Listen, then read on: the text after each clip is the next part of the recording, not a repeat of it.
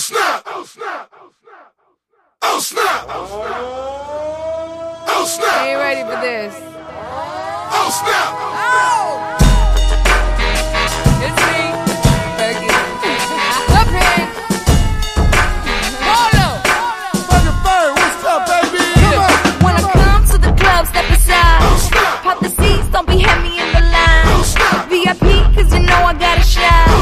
Fergie Ferg, give me love you long time. All my girls get down on the floor. Back to back, drop it down real low. I'm such a lady, but I'm dancing like a. Cause you know I don't give up, so here we go.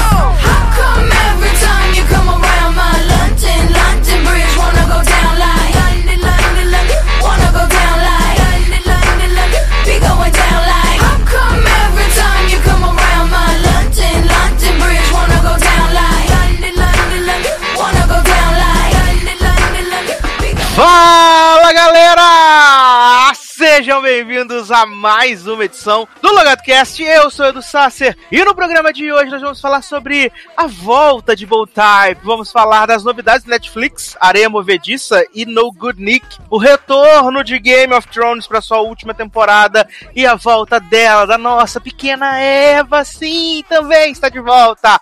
E para comentar coisas maravilhosas, estão comigo aqui, começando com ele, Léo Oliveira. Eu quero meus elefantes. Adoro querendo um Dumbo para si. Por favor, gente. Maravilhoso, maravilhoso. E Márcio Zanon? Eu mesmo, filho da tormenta, 77 do meu nome, rainha dos sete reinos. Tamo aqui. Que maravilhoso, O maravilhoso. Léo, que é- ó, só uma coisa, o Léo que é o elefante só por causa da tromba, falei. Claro. Gente, preserva Leonardo. Olha, que absurdo, Brasil. Acabou o respeito nesse programa mesmo. Não é? Exatamente, acabou tudo. Acabou o respeito. É, meninos, temos uma pauta gostosa, uma pauta agradável, uma pauta bacana hoje para esse programa maravilhoso. Mas antes da gente começar a pauta em si, eu quero trazer um assunto que repercutiu aí nos últimos dias, né?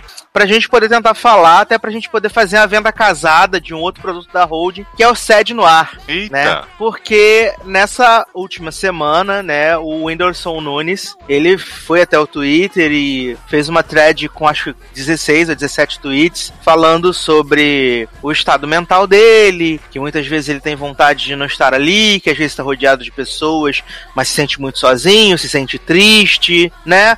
relatou é, como ele se sente e, e a depressão que ele tem. E muito se questionou ao longo desses últimos dias de, tipo, uma pessoa que tem fama, que tem dinheiro, que pode fazer o que quer, está deprimida. E eu vi uma série de comentários em, em portais, em notícias, no Twitter, de pessoas falando que é falta de Deus, que ele precisa de Deus, por isso que ele tá dessa forma. Como é que pode uma pessoa tão rica, com tanta coisa, estar se sentindo deprimida? E aí eu quero fazer a venda casada no nosso, né? Nosso sede no ar, aonde algumas edições atrás os meninos falaram sobre essa questão também, né, da depressão, e foi um programa muito legal. Acho que é, com todos os avisos que o Leoz deixou sobre gatilho e sobre coisas do tipo, é um programa que vale você muito ouvir, é um programa muito bacana. Mas eu queria trazer pra mesa esse assunto um pouquinho mais sério pra gente tentar conversar um pouquinho sobre essa questão da depressão, né?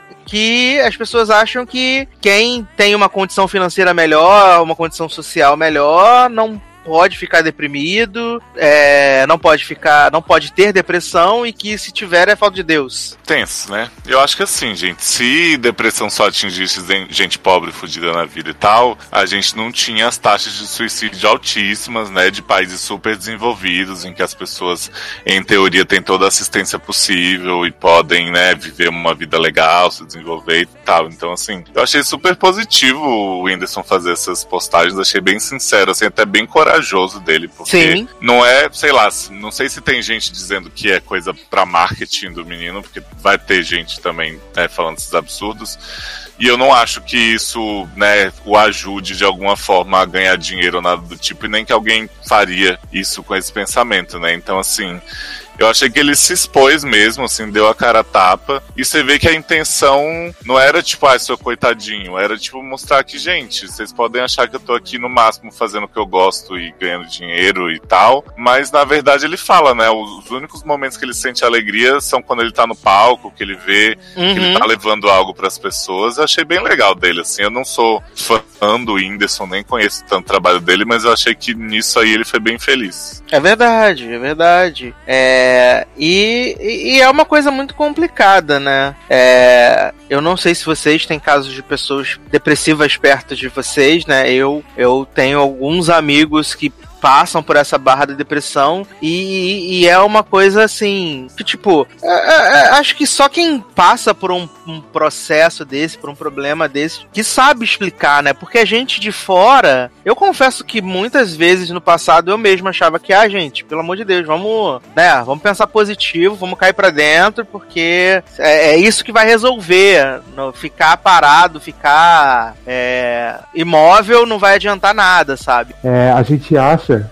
Que depressão é coisa de quem não faz nada, né? Que a gente é ensinado que depressão é coisa de vagabundo, de que quem não corre atrás das coisas. Eu lembro que um bom tempo atrás, eu estava trabalhando, uma mulher estava falando alguma coisa de depressão. Ela tinha de- teve depressão, eu não sabia. E aí eu, na minha concepção, falei: Ah, depressão é coisa de vagabundo, né? Não, não quer fazer nada, não sei o quê. A mulher me deu um come tão maravilhoso que eu calei a minha boca na hora. E aí, desde então, eu fiquei meio quieto pra esse assunto até que fui aprendendo e saber que hoje em dia hoje em dia não, sempre foi, né? Uma coisa que não é assim tão simples. E aí até a gente, é, eu tinha essa concepção, né? Mas aí você vê um cara que é como o Whindersson, que tem tudo, mano. O cara tem grana, o cara tem emprego que ele gosta, o cara tem uma mulher maravilhosa. E acontece, né? De do cara ter, não é assim como a gente achava nessa concepção. Pode acontecer em qualquer lugar e a gente não sabe, né? Sim, é, é- é muito complicado. E, e eu também tenho até me perguntado sobre a questão de que também tem muita gente que confunde tristeza com depressão, né? Porque a gente passa por momentos de tristeza, isso é fato, né? Mas eu acho que quando é, é depressão, acho que uma, uma coisa que um filme que, que fala muito bem sobre isso, acredito que quiser, é o Divertidamente, né? Que ele que através da, da- daquelas daquele simbolismo, né, da cabeça da, da Riley, Uhum. eles vão mostrando que conforme os pilares vão sendo destruídos, né, e tudo vai ficando cada vez mais cor, mais cinza, é, tudo para de ter sentido e interesse, né, tudo só um vazio. Uhum. E eu... Sabe um filme que fala isso também, Sassa Infantil, que eu achei foda a mensagem? Qual? Parque dos Sonhos. Ah, é, você falou do, do, do, do, Parque dos Sonhos, né? Porque Você assim, falou. no Parque dos Sonhos, tipo, a menina cria esse parque, esse lugar mágico, não sei o que, junto com a mãe, né? E aí quando a mãe dela fica doente, vai pra outro, outra cidade se tratar, não sei o que, a menina meio que larga tudo tudo de lado e o parque se torna um lugar abandonado, assim. Os animais têm que lutar lá contra os miquinhos amestrados. E aí tem uma escuridão que eles veem de longe, que tá no céu, assim, que é tipo o grande peso ali sobre o parque. E aí, sem estragar muito filme pra vocês, mas assim, tem toda uma liçãozinha sobre o que que é escuridão. E tem uma hora que, assim, a própria menina se enxergando nos animais percebe que ela tava muito presa ali dentro de casa, sofrendo aquilo e se martirizando e tal. E aí ela meio que dá, fala assim, a escuridão sempre vai ficar ali pra lembrar a gente de ver a- as coisas boas, de ver a luz e tal. Achei uma mensagem bem bonitinha, assim, pra passar pra criança, falar disso de um jeito mais lúdico. Sim, sim. E, e, assim, é muito importante que, que se você se sente assim, é, procura ajuda, sabe? Eu acho que durante muito tempo, é, até pela nossa forma mesmo de pensar, é, foi um tabu essa questão da depressão, sabe? Então eu acho que quanto mais as pessoas hoje, né, pessoas que têm bastante relevância é, na mídia e tal, pessoas como o Whindersson mesmo, é, expor o que estão passando, acabam ajudando muitas pessoas que se sentem assim e não sabem o que fazer, não sabem como agir, não sabem como procurar ajuda. Então é muito importante que essas pessoas procurem ajuda, né? E até de tirar o estigma, né, de uma pessoa que de repente gosta do Whindersson e tal, fala assim, pô, se o cara sente isso, não tem nada de errado com o que eu tô sentindo, né? Sim, é verdade. Então eu acho que é, é, é- é muito importante a gente trazer é, a depressão, a, a, a discussão, sempre com responsabilidade, é claro, é, sem banalizar, porque a gente sabe que a gente está lidando com, com, com, com gatilhos, com coisas que podem ativar mecanismos na cabeça das pessoas, então é, é muito importante. Se você se sente assim, é, procure ajuda, procure ajuda, né? Porque a gente tá aqui só pra divertir vocês, pra melhorar o dia de vocês, mas se você sente que é uma coisa diferente, que é uma coisa que não passa, um vazio, procure ajuda, que é muito importante. E o SED, né? Que os meninos falaram muito bem sobre isso, contaram experiências, compartilharam, foi muito legal, de verdade. Sim, e teremos um outro episódio aí que já saiu, tá saindo, quem sabe, né? Que a gente também fala um pouquinho mais desse assunto. Exatamente, exatamente. Então, procure ajuda, muito importante. É, eu vou tocar uma canção e a gente volta pra gente entrar na nossa pauta principal, né? Vamos levantar o astral agora, yay, tá? E a gente já volta.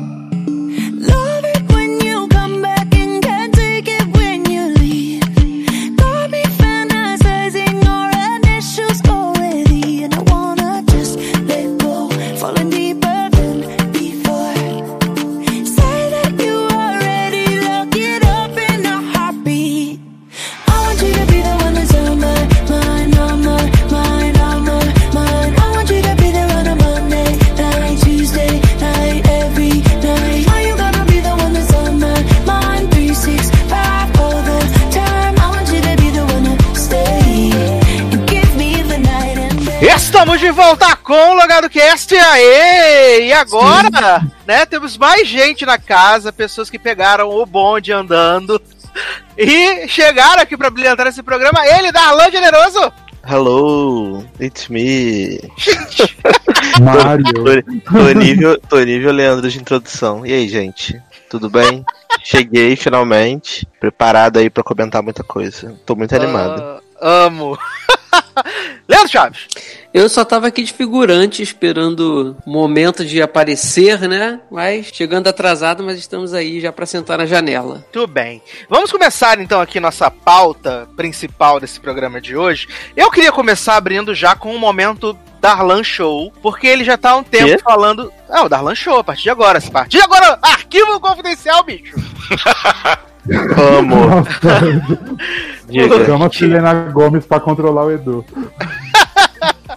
Porque Darlan já tá algumas boas semanas, acho que até, até mês já, falando sobre o bendito do reality das corretoras que ele quer falar. E acaba que a gente nunca Amo. fala desse negócio, que é o Sunset Mile, alguma coisa assim, né? Isso, maravilhoso, gente. E assim, eu tentei assistir, porque Darlan, ele, tipo, tem acertado muito nas reco- recomendações dele de reality pra mim, né? Acertou com Instant Hotel, na época do documentário da Anitta, ele falou, pô, assiste, vai ser legal, não sei o quê. E eu fui assistir esse reality das corretoras, não consegui passar do segundo episódio, não, não funcionou pra mim, de verdade, de verdade. Mas aí eu queria que você falasse, porque às vezes você pode convencer os nossos ouvintes a assistir esse reality maravilhoso. Gente, então, esse reality é aquele reality que você vê pelos motivos errados, porque, assim, é muito ruim, sabe? A, o estilo do reality, assim, é uma porcaria, porque, basicamente, ele é um reality que não é reality, né? Que claramente é tudo armado. Jovem, como assim? Você está duvidando da produção? Jovem, É tipo por quê? É- qual é, qual é a- a- o cerne do reality, né? A raiz da coisa. Existe mulherzinha do cara de This Is Us, do Justin Hartley, lá, Hartley, né? Isso. Então, essa mulher, ela é uma corretora, só que ela era assim, ela é uma corretora por hobby, sabe? Uhum. Sabe aquela, sabe aquela pessoa que acordou um dia e falou assim, hum, então, quero trabalhar. E aí não Vou sabia o que fazer, né? Não sabia o que fazer, aí fez um cursinho ali no Telecurso 2000 e aí resolveu ser corretora. É isso. E aí ela, como é mulher do Justin Hartley, conhece uma galerazinha, uma galerazinha que trabalha numa corretora super famosa lá de, de Hollywood, lá Los Angeles, Las Vegas, não sei onde é que fica, não lembro, mas e aí essa galera é uma galera que, tipo, só aluga e vende casa pra galera que tem dinheiro. Sim, Lá nos din- Estados não, Unidos. Tem dinheiro não, né, bicho? Tem muito dinheiro, que aquela casa Tem. que eles estão construindo vai ser 45 milhões de dólares. Viado, 45 milhões por uma casa que, assim, só tem uns negócios de cimento, um buraco um buraco no chão, e aí a pessoa chega e fala assim, então, a gente tá, tá fazendo essa casa... Peraí, só um minuto. Kratos, protagonista de novela. Vocês estão ouvindo ele arranhar a, a porta, tipo... Não. Não. Não. Não, então beleza, então vai lá, Uhum, continua. Vai, continua, filho. É. Então. E aí. Não, continua ele arranhar a porta. Ah, tá. E aí, é, essa mulher, ela. ela eles estão querendo lá alugar essa Alugar não, vender essa casa de 40, 45 não, 450. 450 milhões de dólares, exatamente. 450. 450 milhões de Você dólares. tem noção do que é isso, Leonardo Oliveira? Uma casa de 450 milhões de dólares? É, gente, daí de troco hoje, né? Não, e aí eles falam assim, então, essa casa aqui custa 450 milhões de dólares porque ela fica na maior montanha de Hollywood. Essa, esse lugar aqui é um lugar que não pode mais ser construído, é o último da- do universo, porque um espaço desse tamanho não pode mais ser construído, tem que ter autorização, nananã. Ela vai, ter a maior piscina, piscina, de 17 quilômetros. a maior piscina do universo, ela vai ser assim, toda panorâmica, vai ser, vai fazer acontecer. Então eles passam o reality todo tentando vender essa casa de 450 milhões. E além disso, a gente vai conhecendo as pessoas que trabalham nessa corretora, né? Que são todas modelos. Que são assim, são umas mulheres muito bonitas. O pré-requisito pra você trabalhar nessa, nessa corretora é que você tem que ser mulher e você tem que ser gata. E loira. Basicamente, e loura, é basicamente isso. E aí a gente vai conhecendo as pessoas que trabalham lá. Então, obviamente, tem aqueles clichês, né? Tem a menininha lourinha que, tipo, é boazinha, que é gente boa, que você fica meio apegado a ela, mas é super avulsa. Tem a outra que é a loura super beat, mega evil, E é é sapatão, né? que é Essa sapatão, escrota pra caralho. Sapatão não, bissexual, né? bissexual maravilhosa. Porque, porque no início ela começa falando de que pega mulher, depois ela fala que quer pegar homem, e aí ela passa o reality show todo tentando pegar um cara, só que o cara, tipo, ela não se sente atraída pelo cara, porque o cara é muito bonzinho, e aí ela fica, ah, ele é legal, mas parece que é meu irmão, assim, a gente se conhece desde a quinta série, então não tem Jovem. E o homem que fica usando o pretexto de comprar casa pra ficar chavecando a corretora casada. Viado. O ca... É assim, é assim, a pessoa chega e fala assim, então, quero comprar uma casa. Aí a mulher, né, vai lá, leva o cara pra conhecer várias casas, mostra, ah, esse. Essa... Você é solteiro, então essa casa aqui tem a sua cara. Aí vai, leva o cara pra jantar, faz acontece e no final o cara só quer pegar a mulher. A mulher fica puta. A mulher fica, então, você tá fazendo eu perder meu tempo. Você tá fazendo eu perder meu tempo. Porque imagina, você é uma corretora, você tá trabalhando com pessoas que ganham mil, milhões. E aí você leva um cara que você acha que vai vender uma casa e na verdade o cara só tá querendo te comer. A mulher ficou puta. Quem nunca, né? Não, a mulher ficou puta. E assim, Léo, é... e Leandro e Zanon, que, que não viram, né? O Sassi ainda viu dois episódios. Não, eu tava pensando nesse plot que você falou, quem me dera, né? Credo que delícia. Não, cara, e, e essa mulher que, que o cara quer comer ela, ela não é americana, né? Ela é assim, de Israel, sei lá, é de um país assim, meio diferente. Então ela fala o inglês com um sotaque muito maravilhoso. Tipo, ela, ela, ela tem um sotaque maravilhoso. E ela é muito, assim, meio escrota, sabe?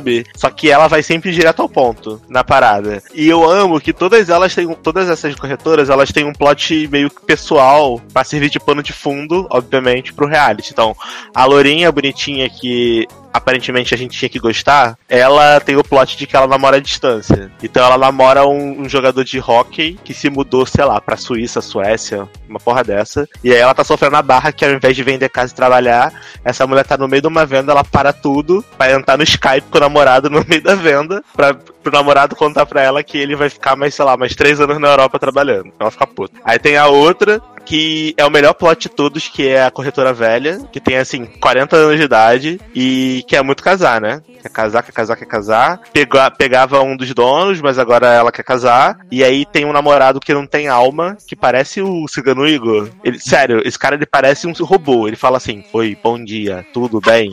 Sabe? É horrível, é muito ruim, é muito ruim. E aí é maravilhoso porque ao invés dessa mulher vender casa, gente, essa mulher fica preocupada com o casamento, o reality show todo. E o cara que namora com ela, ele é francês e ele tem tipo assim 25 anos de idade e ela tem tipo 40. Só que ela, ela vira pro cara e fala assim: Então, nem seria legal se a gente casasse, né? Aí o cara. Ah, beleza, pode ser. Vamos assim, combinar. Fazendo nada, né? é assim, não, eu- eu- Vamos essa- combinar exatamente, de marcar, né? não, exatamente assim. Ah, pode ser. Aí, o, aí ela chama o cara pra um jan- almoço, jantar na casa dos donos com todo mundo da corretora. E aí as pessoas muito naturais, né? Porque é tudo muito natural, né? Muito orgânico nesse reality. Viram e falam assim: Então, vocês vão casar quando mesmo, hein? Tipo, nem foi combinado isso. Vocês vão casar quando mesmo, hein? Aí o cara. Ah, a gente tá vendo ainda, não sei o quê. Aí no dia seguinte, começa o episódio com, tipo assim, eles na cama, sabe? A mulher, tipo, de calcinha sutiã na cama, o cara, tipo, acordando, indo lá fora, pegando uma aliança, fazendo um pedido de casamento totalmente sem alma pra ela, ela fingindo que tá chorando. Então, assim, é, é ridículo, gente. É muito ruim. É muito ruim real. É muito ruim. E eu ria, chorava de rir, porque, mano, que tipo de reality que é pra você vender casa? E tudo que as pessoas fazem, as pessoas não fazem é vender casa. Porque tem todos os plots que você imaginar no reality show, menos as pessoas vendendo casa. Eu acho que faltou uma, duas pessoas pra esse reality show ficar melhor ainda. Gêmeos Flávio e Gustavo, que agora são corretores. Adoro. Às vezes na segunda temporada, né? Pode ser, né? Irmão, irmãos à obra. Sei lá, É. vamos botar, fazer uma versão brasileira desse reality. Irmãos E- Way a obra. Não, e o melhor plot de todos, que eu, eu tô falando muito rápido porque, como só eu vi, eu não quero ficar estendendo muito. E o melhor plot de todos é o plot de mulher de Justin Hartley, que passa o episódio. Todos os episódios falando que ela era uma criança pobre, que não tinha dinheiro pra tomar banho, que ela é conhecida como fedida no colégio, que ela é muito traumatizada. tipo, essa mulher, qualquer momento que ela tem pra falar, pra chorar miséria, ela fica, ai não, porque pra mim, caridade é muito importante, porque eu era fedida no colégio, as pessoas me chamavam de cheirinho. Meu apelido, meu apelido era cheirinho, e não sei o quê. E É. ela fica falando, e as pessoas ficam olhando pra cara dela e falam assim, quê? E tem uma, essa loura que é minha gaível, que é sapatão bissexual, né? Muito Anitta, ela, ela vira e fala assim.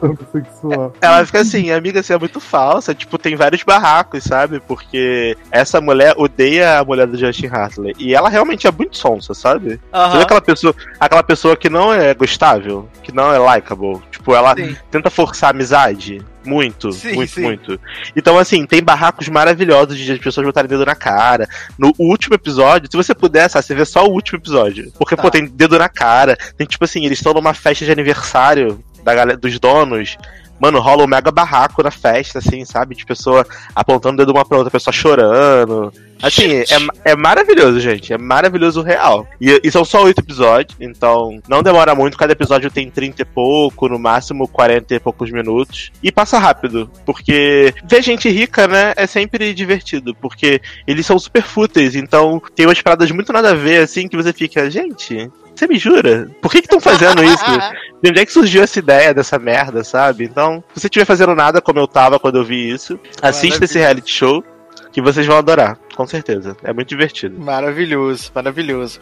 Mas já que estamos em Netflix, vamos seguir agora pelos caminhos tortuosos da Netflix e falar de uma comedinha, né, que estreou aí nas últimas semanas Netflix, que é Special, né? Essa série semi-autobiográfica, porque o criador, roteirista da série, ele, ele baseou a série num livro que ele escreveu um tempo atrás, e ele tem realmente lá a paralisia cerebral parcial, e ele resolveu trans, transfe- transmitir, né, colocar isso na televisão, na telinha, e são, tipo, oito episódios, né, oito episódios de 17 minutos o maior. 12 minutos.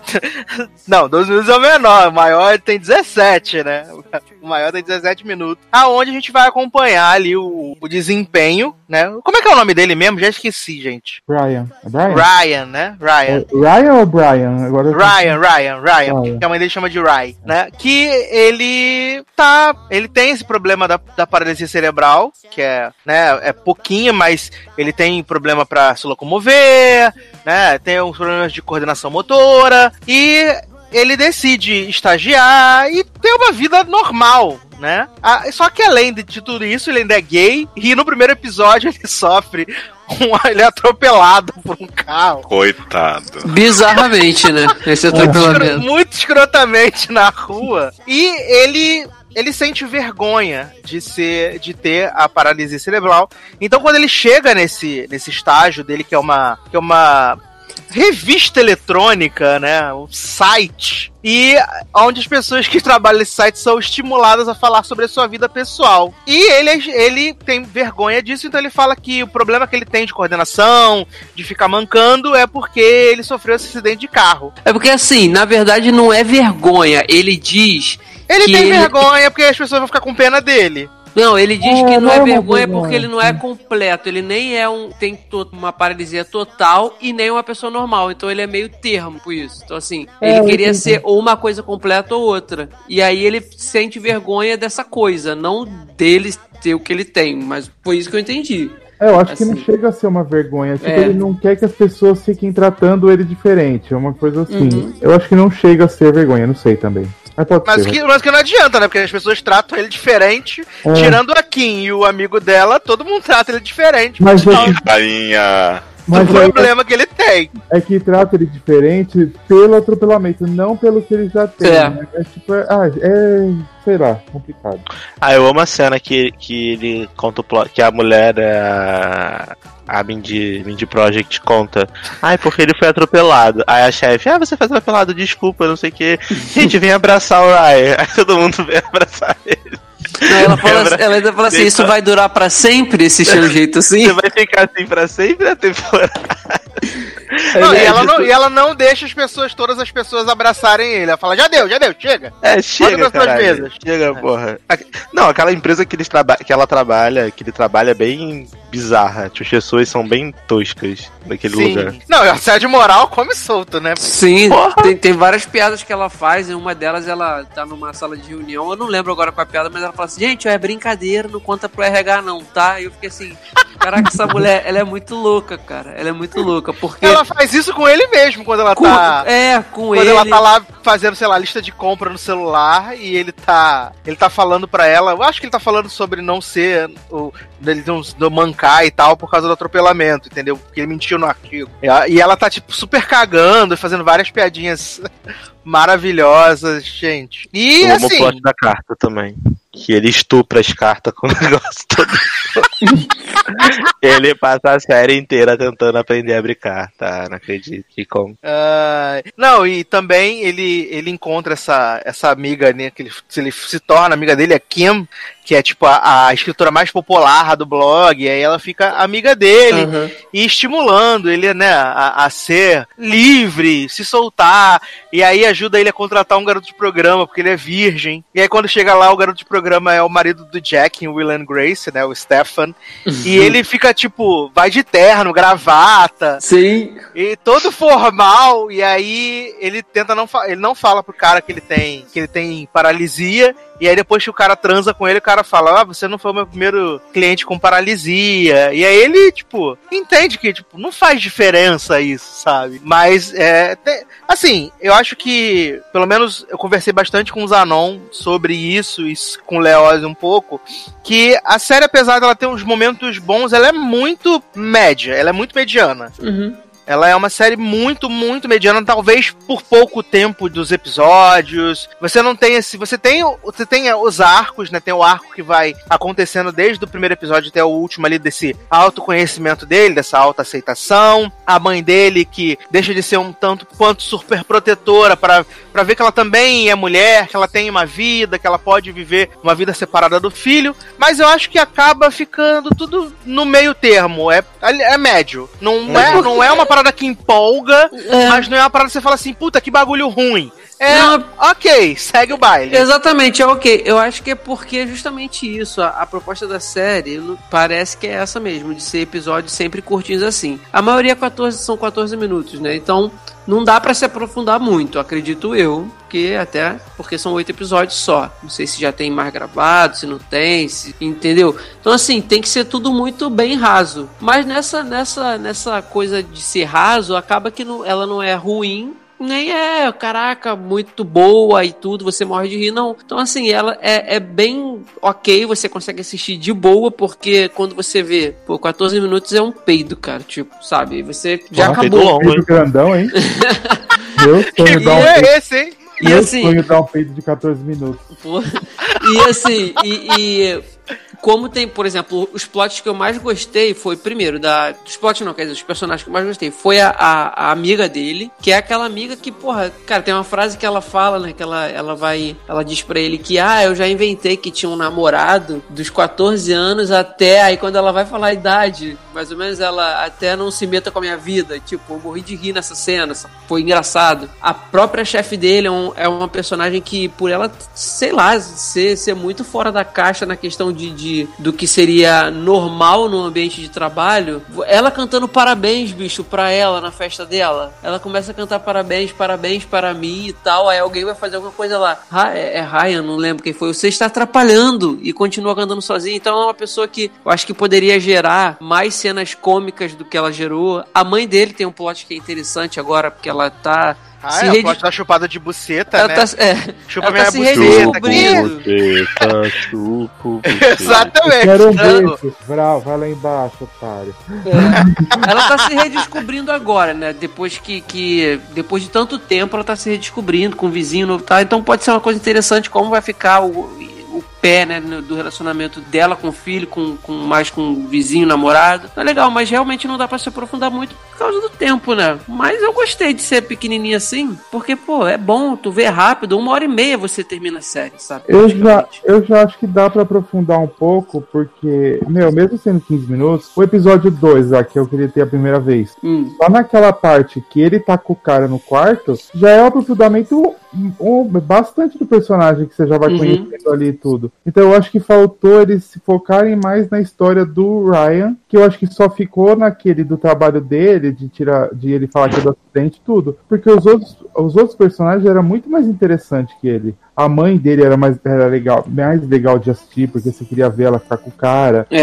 ela se, é, se vestir, ela com a mãe dela, ela com o filho, ela exausta de cuidar da mãe do filho. A Kim não tinha um, um plot principal, mas era um alívio cômico que você queria ter Uhum. ela toda hora ali pra ver. Então eu acho que o problema dele foi aprofundar no dele mesmo, né, que ele que fez, no personagem dele, que só ficou aquela parte do trabalho e aquela parte que ele dá o beijo no menino lá no final e tudo. não E o relacionamento super problemático, porque o menino tem namorado. Namorada. né? Não, eu não achei. E pra mim ia ser muito mais interessante ele pegar aquele cara do Grinder lá que ele encontra na festa Aham. e ter dali Amo esse homem. do que ter o carinha lá do, do nada que ele gosta, porque joga um poker e aí ele tem um namorado lá maravilhoso e é isso. Então pra mim o problema não foi nem o tempo, foi ele acho que não aprofundar muito na história e ser uma história interessante pro protagonista. Eu Mas gostei é uma da- história legal. Eu gostei da analogia que o Leoz fez, que special é o looking, né, Leoz? Sim, looking da comédia. Porque assim, muita gente fala, looking, não acontece nada, não sei o que, mal. Só porque era o dia a dia das pessoas. E Special é exatamente isso. Beleza, ele se muda, ele conhece, ele perde a virgindade, conhece pessoas, mas de resto, é tipo assim, vou fazer uma festa na minha casa, as amigas não vieram, tipo,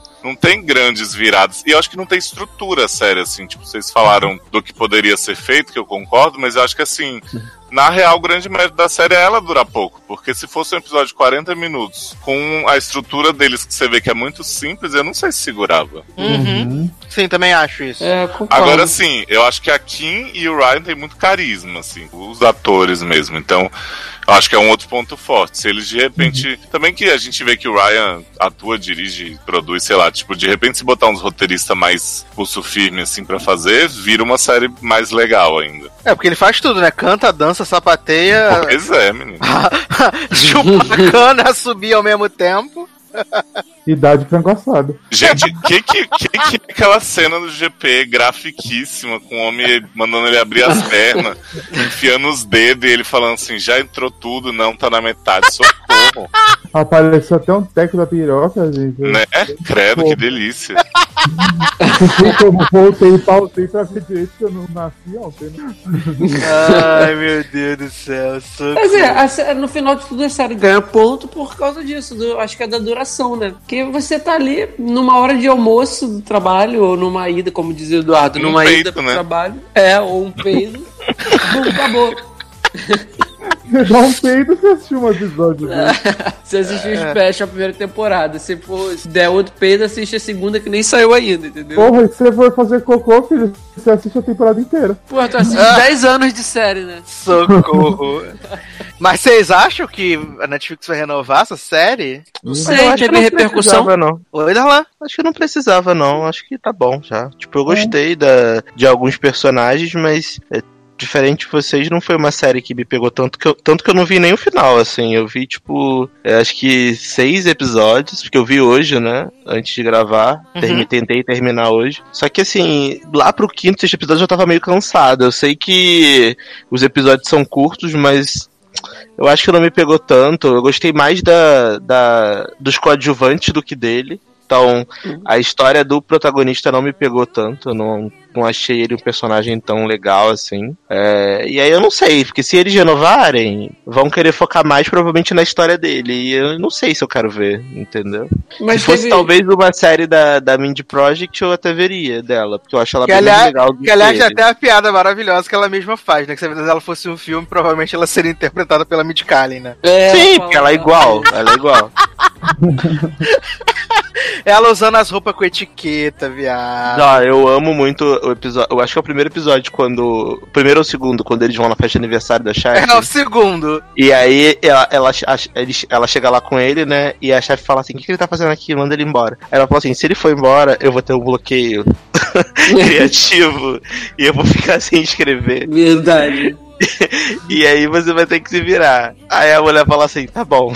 Então, pode, pode ficar, mas fica longe da piscina. Aí corta a cena, tá essa mulher maravilhosa com um maiô todo colorido Sim. com a etiqueta deitada dentro da piscina e a, e a pessoa da festa que não come indo lá pegar comida pra ela. E ela tá Não, a- de bolo, traz não sei o que, traz não sei o que. As, as mulheres magras, né? Loura, hétero, cis, falando não, Gozando a, com o gente, pau dela. que a gente se inspira muito em você, você inspirou a gente a aceitar o nosso corpo, porque a gente se achava muito magra. o que que tá acontecendo? Ai, gente, é demais. Assim, a cara ó, dela de bosta, ela, meu Deus do céu. Sobre renovação, não sei, porque agora a gente, ultimamente a gente aprendeu que se a Netflix quer renovar, ela renova no primeiro final de semana da série logo, né? Porque as últimas que não tem acontecido isso, passa um tempinho, facão.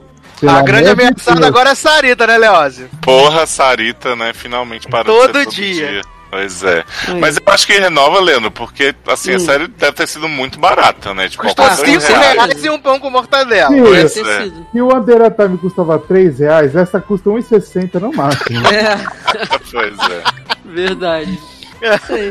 Vamos ver. Ai, ai, maravilhoso. pra encerrar esse bloco da Netflix, o bloco de comédia, né? De passar pro bloco dramático, Filme Eu, do ele- Nocentini, o quê?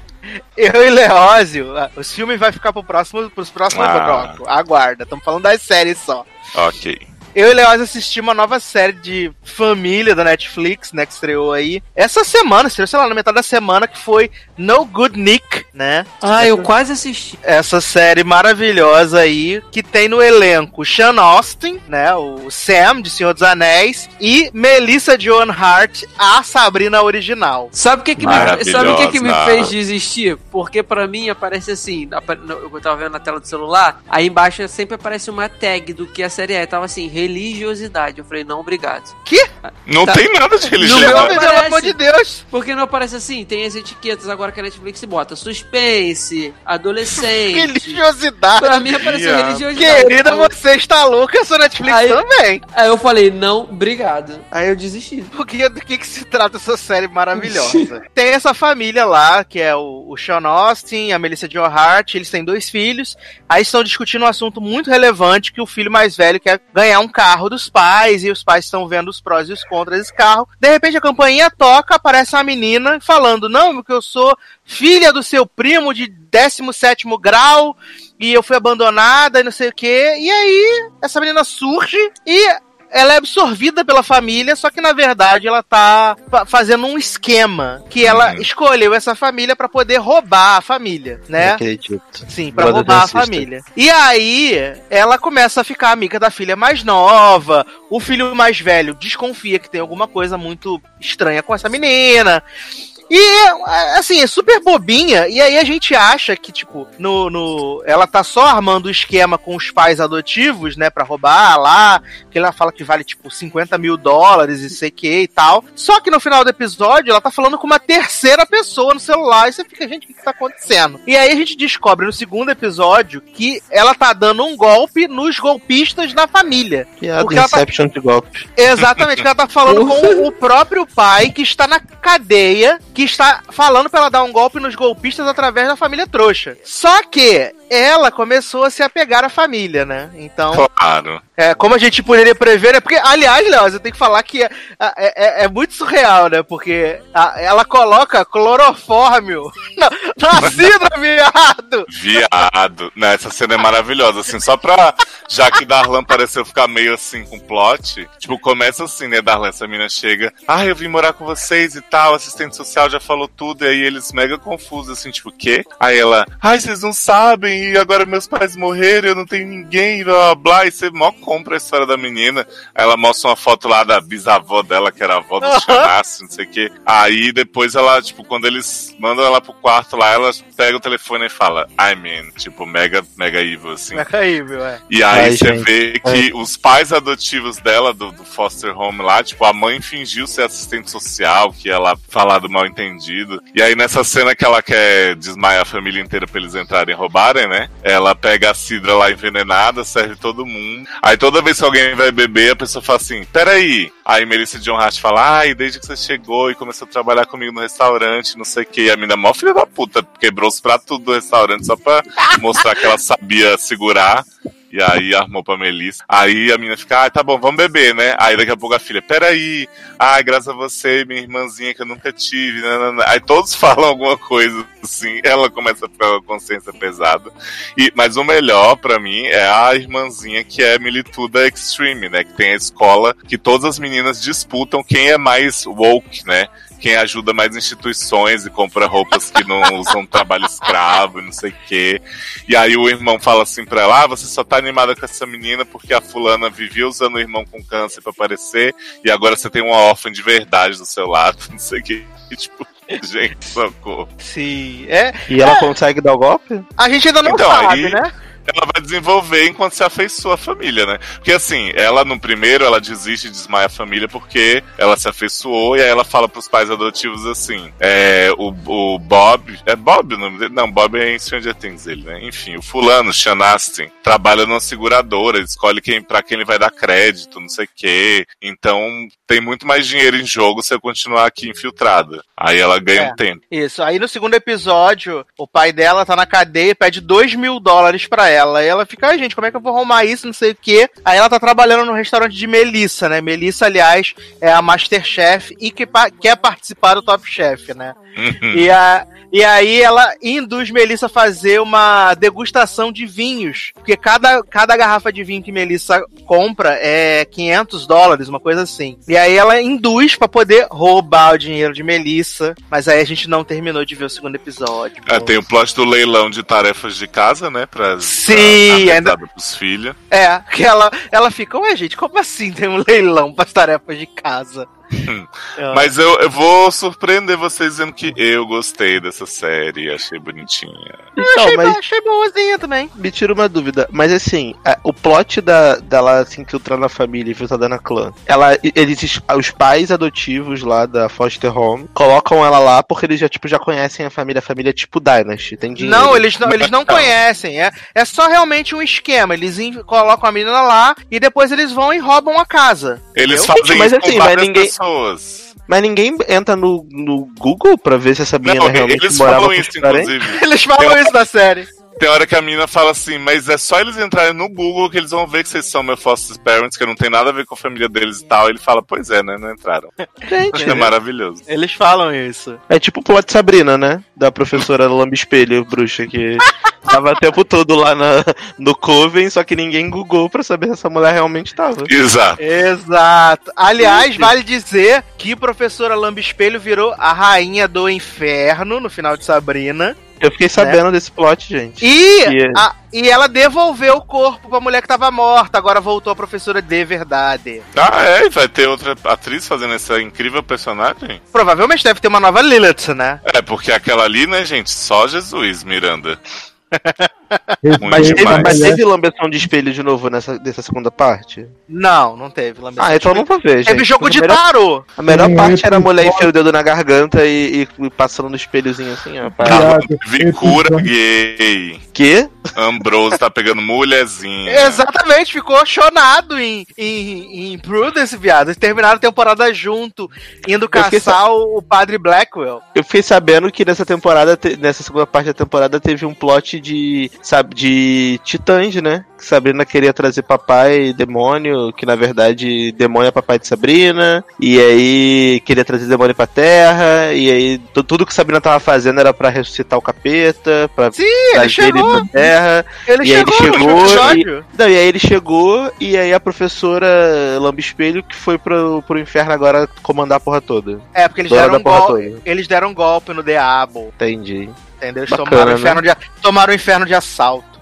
Mas, eu- mas a pergunta que não quer calar, gente, e a família de sapatão? O que aconteceu? Melhor plot de é Sabrina. Ué, a família de sapatão, né? Que tem esse plot de Sabrina. Que é a menina lá que via a tia sapatão, que era sapatão Não, de sangue. Virou menino agora! Ela é um homem trans. É homem trans Não, mas agora. na primeira temporada, na primeira temporada não tinha ficado claro isso. Eu só sabia que Não, tinha mas- família de sapatão. Agora ficou. Já ficou claro agora. Agora é Mas, ela- mas a porque- tia também era? Não, não. Tanto que tem um plot incrível do tarô, que é maravilhoso. Que a menina fala assim: que o menino, na verdade, eu preciso trocar o meu corpo, que esse corpo me pertence, blá blá blá. E a do tarô lendo o futuro dela. Ela vai lá na casa do- dos Spelma, toma o negócio e ela começa a virar uma árvore. Que? Ela começa a virar o Groot. É, ela começa a ficar com o braço de madeira, perna de madeira, tipo árvore. Que já Exato. tomou o negócio dos Spelma e não sabia. E aí descobriu que era tudo fake news, que era só a visão da do tarô. É o episódio todo fake news. Nossa, esse episódio é Ah. insuportável. É tipo o episódio do sonho. Ah, entendi. Só que é tipo, cada personagem joga tarô uma vez e acontece uma mini historinha com eles ali. Entendi. Cada, cada, cada. E a Jatobazinha? Tô boazinha, agora está enxergando. Sabrina fez um milagre. E tá comendo Harvard. É, tá pegando hard. Ah, que pena. O melhor plot era o plot dela, desse- dela ficando ceguinha e vendo as coisas. É, não, agora ela é, agora ela é vidente com o zóio mesmo. Ela põe a Mas mão ela e fica cega. Não, mas agora ela não tá mais cega, não. ela Ah, fica. recuperou? Sabrina curou ela, jovem. Depois Quando- que ela. Depois que Sabrina ficou possuída pelo ritmo ragatanga, Sabrina curou ela. Que bom. Sabrina, Sabrina é Jesus. Cristo. É, mas ela fica. Praticamente, ela ela, fica ela coloca coroa. coroa de espinhos. Entendi, não vou ver essa merda não. Fia no cu. Fia no cu. Quero ver isso não. Eu. Eu vou ver, eu vi o primeiro e vou ver os três últimos, tô nessa vibe. É isso ah, aí, eu não vou ver nem três- nada, tá Os três últimos são o que importam pra encerrar a é temporada. legal, os três últimos não é tão bom como o Edu falou, é só o último. Não, viado, é pra poder ter o contexto lá dos, de- do- dos anjos. Ah, vai ele lá, review, vê vídeo, mais rápido. jovem. Ah, faz o seguinte, assiste os 10 minutos finais do 7, que é Sabrina ficando possuída pelo ritmo ragatanga. O 8 você pode pular todas as partes que não tem a Sabrina e você vê só o 9. Mas sabe por que, que a série fica ruim? Porque entra o filho do Bruce, Bruce Willis de Glass. Aí ele por isso fica pior ainda a série. Ele é um anjo. Ai, meu Deus do céu. Mas, Darlan, Hum. que belíssima canção iremos tocar para passar para o próximo bloco. Então, eu como, estou, como a gente tá falando de demônio, né, de capeta, vamos tocar a música aqui dessa menina que eu odeio, mas eu tô muito viciado na música dela. Ai, meu Deus, detesto É. essa menina. Billie Eilish, Rainhazinha das Trevas. Eu tenho medo dela. E eu o nome da música é Bad Guy. Tô muito viciado. Eu descobri essa música por acaso, que eu tava ouvindo aquelas playlists de 50 mais tocada do mundo. Que eu Uhum. sempre escuto, né? No, quando eu tô sem nada pra ouvir no Spotify, eu boto 50 mais tocada do mundo e fico tocando as músicas. E aí eu fico descobrindo. Foi assim que eu descobri a música do pai de Miley Cyrus com rapper também, que eu tô gostando. É um viral isso, né? É, mas é legal a música, é bem legal. Mas essa música. Billboard, essa porra. Sim, eu tô ligado. E, mas essa música da, da Billie Eilish, cara, essa mina eu, te- eu acho ela muito estranha. Ela eu é acho que muito ela é aquela bizarra. pessoa muito satanista, muito bizarra. Mas Uhum. essa música é legal. Então toca aí pra galera Bad Guy que daqui a pouco a gente volta. É isso aí.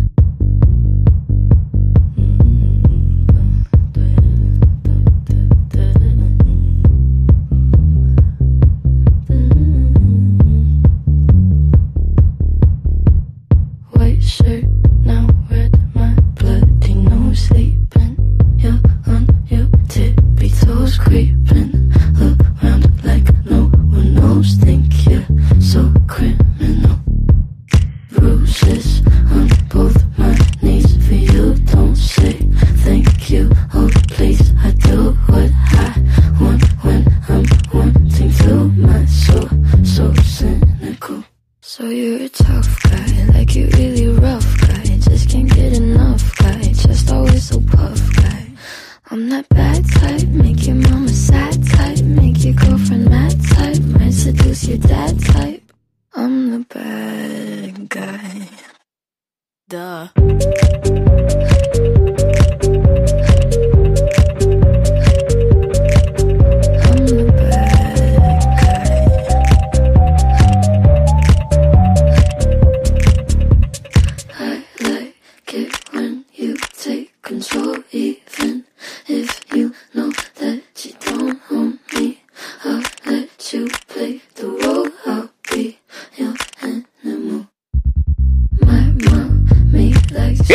De volta com o LogadoCast aí para falar de mais coisinhas da Netflix, nessa, essa- esse serviço que não para de nos fornecer coisas maravilhosas. E agora vamos falar de uma série de suspense que estreou há algumas semanas, né? E eu tinha ficado curioso, que eu até botei lá na minha, na minha lista quando vi o trailer, porque eu falei, isso pode ser bacana. E aí quando ela estreou, vi que ela só tinha seis episódios de 40 minutos. Falei, pô, é nós, estamos juntos. Que é, Olha, mas.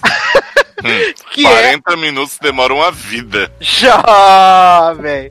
Que é areia movediça, né? Ou quicksand, ou o Ou nome gente nórdico. feia. Ou o nome nórdico dela, porque é uma série sueca, e aí eu falei com, com o Leózio Agora entendi porque que tem gente feia. que Série não importa, que você pode, que essas séries, né, tanto a Areia Movediça, quanto The Rain, né, quanto outras séries da, da Suécia, dos países nórdicos, elas comprovam que você ter cabelo loiro e olho azul não torna você bonito. Gente. Ah, mas isso é verdade. Porque Ah. essa série é um festival de gente horrorosa. Mais do que The Rain? Viado. Olha, tá Rain, que é muito feia. modelo perto dessa. Sério, a mocinha. É ela- horrorosa. É, a Maja, como é o nome dela? Maia, sei lá. Maia. Maja. Ela tem, Leandro, Não é ela Maja, não tem Maia, já. um dente alinhado com o outro. Todos É tudo torto. variam a distância. E os dentes são azul de manchado. Sim! Isso! Gente, Ai, Sim. gente, eu, bem- bem-vindo à minha vida. tá eu disputando falo, com não aquele maluco. Tá disputando com o maluco de óculos do The Rain, né? Que também é Eu horroroso. falo, tem os vocês não dentes- acreditam. Que as pessoas têm o dente estranho aqui. É Olha. bizarro. É Não, dente pra de ser troll, né? Tem que acertar muito ainda dela. Não, e, e vocês não sabem do pior, né? Eu, eu vou no cinema aqui, né? E aí o cinema daqui fica passando propaganda da Netflix, né?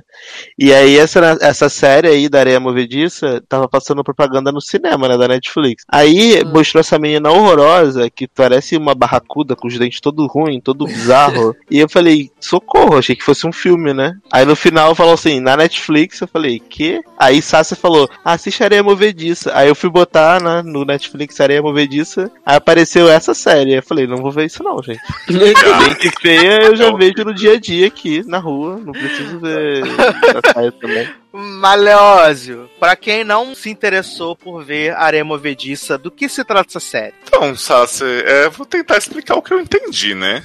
É tipo, sabe, sabe aquela série da HBO, The Night Off? Aham. Hum, Então, essa série é tipo isso. Essa menina, um belo dia, Resolveu mudar. acorda e aí um crime foi cometido. E aí começa a interrogar a menina, jogar ela de um lado pro outro. Piranha, tu vai assumir o que tu fez, não sei o quê. E ela sem entender nada. Meu pai chama meu pai, eu não fiz nada. E aí fica um investigador perguntando pra ela o que aconteceu e ela não fala nada claramente. E aí começa a passar uns flashbacks dela conhecendo um namoradinho também horroroso, dela com a família, dela com a irmãzinha doente, fica vomitando no carro toda hora, no saco de lixo. E aí essa, essa vida looking também dela, só que né, bem mais chata do que a de Special que a gente tava falando. E aí aos poucos a gente vai entendendo que ou o namorado morreu ou que alguma coisa do namorado tava envolvida. Eu só vi o primeiro episódio, então assim.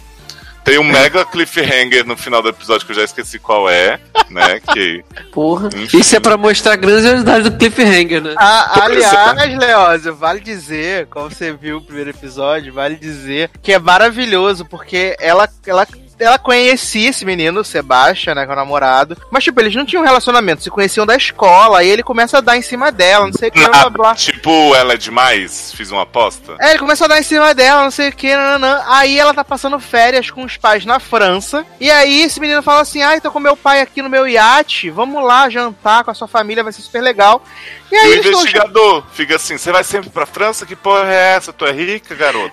E aí eles estão jantando. E aí o pai do o pai do namoradinho fala assim pra família assim: Ah, por que vocês não deixam a filha de vocês aqui por três semanas aqui no meu iate? E aí os pais falam assim: Beleza, é nós, estamos juntos. Normal, né? E aí no dia seguinte, o pai do menino fala assim: Gente, tô indo embora, vocês vão ficar isso no iate só vocês dois. E aliás, vai dizer que essa menina está transando com o Sebastião. Ela acordou, tava toda pelada, botou uma blusa. Não botou uma calcinha, não botou nada, botou uma blusa.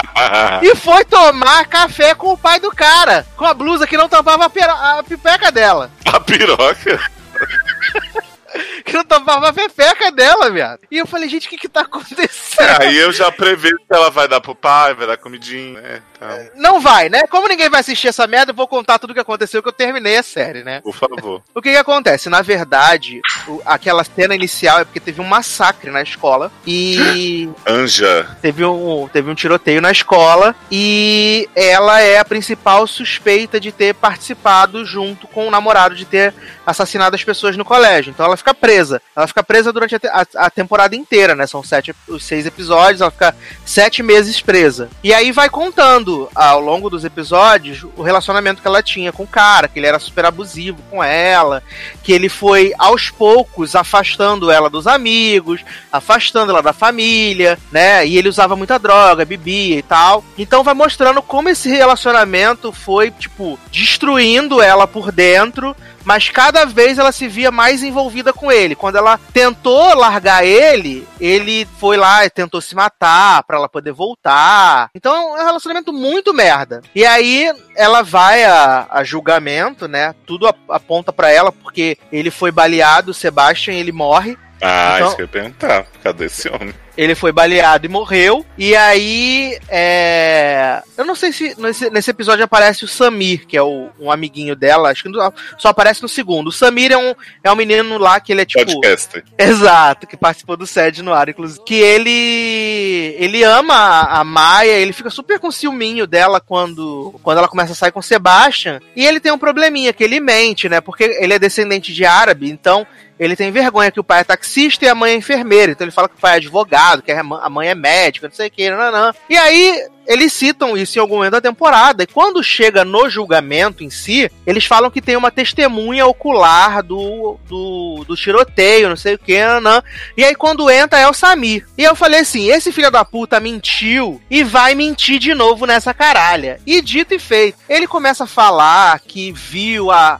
A Maia atirar na, na, na, na- melhor amiga e não sei o que. Só que aí o advogado vem, come o cu dele e, tipo, prova por A mais B que na posição que ele tinha caído depois de ter levado o tiro, ele não teria como ver se a Maia atirou em alguém e tal. E acaba que no fim da- das contas a Maia é absolvida. Né? É, até o finalzinho do sexto episódio ela é absolvida. E aí, na volta pra casa, né? Quando ela abraça, chega em casa, abraça a irmã dela, aí finalmente eles mostram toda a figura de como aconteceu o, o massacre na escola. O Sebastian entra, pega a arma, começa a atirar nas pessoas, e aí ele pede pra Maia matar ele. E aí a Maia se, se distrai, acaba atirando na melhor amiga, e depois dá os dois tiros e mata ele de verdade. Mas Maia era inocente, então. Maia era inocente, ela, ela, ela tava só tentando se defender do Sebastian. Atirou na amiga sem querer. É, não, na amiga foi realmente sem sem querer. Até a própria mãe da, da amiga, ela, ela participa do julgamento, ela é interrogada,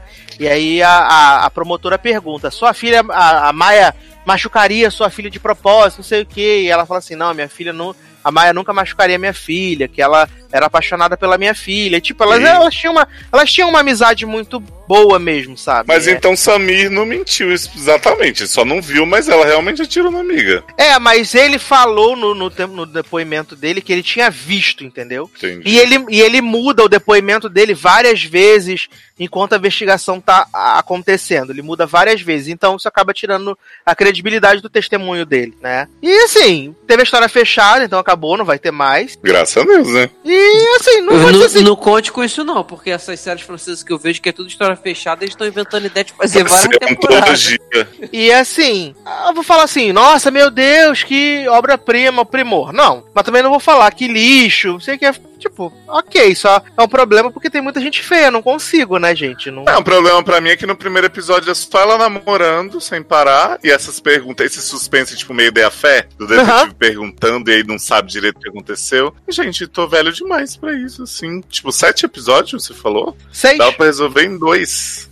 É porque eles contam todo o flashback, né? Conforme vão acontecendo as coisas, né? Que ela tá presa e sendo interrogada e preparada. Então eles vão preparando todo o terreno, mostrando como era o relacionamento do Sebastian com o pai, que o pai era, tipo, abusivo com ele, falava que era lixo, batia nele. Então era também isso que deixava ele meio perturbado. E o problema dele com as drogas e tal. Então isso vai acabando. E que ele abusava, tipo, bizarramente dela é, mentalmente. E tem até no penúltimo episódio ele estupra ela. Então é, é mó bizarro, assim. Mas no, no geral, assim, eu daria, sei lá, uma nota 6 de 10, assim. É, Hum, mediana. Eu daria dois. Mediana, mas você não viu o conjunto da obra toda, né? Eu vi toda, então faz tudo mais sentido quando a gente termina, entendeu? Dá, quando termina. O primeiro episódio realmente é mais complicado, mas quando ele, ele termina, assim, você, fala, beleza, Hum. podemos, podemos seguir. Perdi seis horinhas da vida aqui, mas tá bom. mas, jovem, eu preciso ver alguma coisa no meu deslocamento, né? Até hoje não viu a porra da Mansão Rio e fica com essas séries ruins aí. Já falei que eu não posso ver coisas que sejam muito escuras que não dá pra ver no metrô. Hum. Tem que ser coisas claras, coisas claras. Então vai ver Sabrina mesmo, essas merdas. Agora é maravilhoso, porque, tipo, eles botam várias coisas da mensagem de texto na, na tela, né? E tá tudo escrito em norueguês, sueco, e, e você fica, gente, o que que estão falando? Que é, tipo, é tudo tipo pipipi, popopó, você Olha aí, um ano atrás, Leandro é maluco, fica vendo essas séries tudo lá de fora, lá da Europa, olha aí. Piada, mas eu vejo The Rain. Aliás, o Inário volta agora, dia 17 de maio. Eu e os Zanon estamos como? Preparadíssimos pra ver o vírus virando superpoder, bicho. Jo- Jovem, esse É trailer é, isso, muito escroto, jovem. Não é nada, você cale sua boca pra Olha, falar de Rasmo, olha. o homem do pau podre. Eu vou ver, Respeita certeza Rasmo. vou ver. Eu tirei da minha grade, mas vou colocar Tá. de novo, porque eu vou ver essa segunda temporada. Respeita Rasmos. Mas vamos falar então aqui de uma série que retornou para a sua terceira temporada. A série que, Samantha. Uhul. Que eu, Zanon e Leózio amamos essa série, que é As Fontinhas Double Type, que voltaram Ai, que aí. felicidade. Um frescor, né? Depois, do, depois de Good Trouble, né? Veio o frescor aí de Jane, Cat e. Meu Deus, a mais bonita de todas. Sutton. E Sutton, a melhor de todas. E a série começa ali, tipo, um pouquinho depois dos acontecimentos da segunda temporada, né? Onde Jane tinha que decidir qual homem que ela ia ficar. E a gente vê que ela escolheu o Pinstripe. Muito bem, parabéns. Quem poderia prever? Né? Escolheu o Pinstripe. O Pinstripe. jornalista, né, menina? Que tem como ter outro plot na série além de ser namorado dela. Pinstripe que fica andando pelado pela casa. Melhor plot. E aí botou pra tapar a rola, botou a cara do ex-namorado de Jenny. Mas e aí, Léo, você acha dessa volta? Gostei, achei lentinha, assim, mas do estilo Bold Type que a gente já sabe que gosta de vê-las fazendo de tudo. Acho que o melhor plot foi da Jane mesmo, com esse, essa retomada do namoro e a, a culpa dela por ter publicado o artigo lá sobre o plano de saúde, né? Que meio que Jacqueline foi rebaixada por conta de ter publicado ele. E aí tem essa coisa dela ficar investigando o novo chefe, que é um cara super topzão, lequezeira tal, que tirava, abaixava a calça no, no no emprego antigo, mas era pra lutar por igualdade, né? De salários. Exatamente. De homem e mulher. E ass- assim, a Sutton, ah, será que me mudo com Richard? Não sei. Tipo, foda-se. E Cat, né, mostrando que a Dina é chata até a distância com o plot da rede social. Mas pelo menos Cat teve um momento Whindersson ali também, né? De dizer, tô fudido aqui. Ah, confesso, confesso que escorreu uma lágrima nessa Foi hora. fofinho. Eu achei muito bonitinho ela ali toda, né, se despindo e falando, não, porque eu não tô bem, tô triste, tô chato. Tô chat. É, vamos É. ver se Cat ganha algo melhor do que pegar o outro homem hétero lá da revista, né? Porque Exata, mano. já deu de Cat ficar, ai, tô chupando um monte de você daqui pra esquecer a Dina, não sei o quê. Não, eu fiquei bem impactado, né? Pra mim, o grande impacto desse, desse começo da temporada foi saber que tem uma cantora chamada Betty Who, viado, e ela é de verdade. Porque, Ah, sim, é. porque eu, cara, eu entrei no Spotify pra procurar a cantora, né? Falei, gente, será que tem uma pessoa, uma cantora chamada Betty Who? E o pior que tem de verdade. Olha, Beth balança, meu amor. Mas assim, é... eu achei que voltou muito, muito gostosinha, né? Acho que as possibilidades são legais. Eu gostei também do, do momento que a Sutton ela se coloca, né, ali perante o pessoal do conselho, né? Que eles estão fazendo. O cara tá fazendo vários deboches ali com o Richard, né? Falando, ah, ela deve ser super flexível, Mal não sei o gostosinha, quê. não sei o quê, você tá boa. Exatamente, ela, tipo, se impõe real, né? E, e o Richard, eu acho que ele ainda não absorveu muito bem essa questão, né? Porque ele fica. Ele fica. Ele fica chateado de não ter. não ser convidado pras coisas, né? Pros jantares, pra não sei o quê, por causa do namoro dele. Ele O fica homem, chateado. o homem rico, hétero, branco, sofre muito, né, gente, que é Richard, olha. Porque eu não sei se em algum momento ele vai ficar ressentido real dessa, dessa questão, sabe? De, de ser assim. Não, não é marginalizado, não seria, mas ficar tipo. Por fora da rodinha do, da, da, da galera ali por causa do namoro dele com a Sutton. Ah, mas se ficar também muito tempo essa história vai ser bem. Né? Porque, tipo assim, o cara é rico, é herdeiro lá dos negócios. Aí, ah, só porque você namorava outra fulaninha que também era dos mesmos círculos sociais e agora tá com a assistente, vamos te dar um gelo. Tipo, faz muito sentido isso, muito quarta série. É, sim, mas é que em algum momento vai ter que, vai ter que gerar um conflito, né? Porque não vai poder ser só, só amorzinho desse relacionamento É, mas- dele com a. É que a relação deles é só conflito desde o início, né? Acho que tá na hora de dar uma pausada pra ela fazer outras coisas também. É, mas espero que, espero que não seja nada infantil, assim, de verdade. Espero que, que se eles te desenvolverem conflitos, sejam conflitos naturais da relação, mas não porque ele se sente inferiorizado pelo fato do pessoal do conselho é, ver ele com maus olhos agora, sabe? Sim. Espero que seja, seja algo que seja mais interessante do que só isso, né? E Jane agora tem a sua grande novidade que ela vai trabalhar com o homem que ela tentou derrubar de toda forma, porque agora ela é uma repórter digital, né? Vai ser blogueira. Nunca vi sair uma revista, tudo bem, sempre os- os textos dela saíram na internet. Mas agora ela vai escrever pro digital. Mas é mentira Não, minha, viado. né? Mas os textos da internet eram só quando ela trabalhou no site. Tem certeza que era só do, do Insight? Eu acho, porque ela sempre ficava mostrando as revistas e tal. Olha, não sei, não sei mesmo. Mas a gente vai continuar acompanhando o Bold Type, a gente volta pra comentar, né, ao longo da temporada, que a gente só viu o primeiro episódio, então não tem muita coisa pra gente falar ainda dessa delícia, mas sabemos que a Dina is gone, se Deus quiser, não vai voltar nunca mais, sai Ah, de graça. fica aí. Vai, fica na, na França mesmo. Não queremos você de volta. Chato.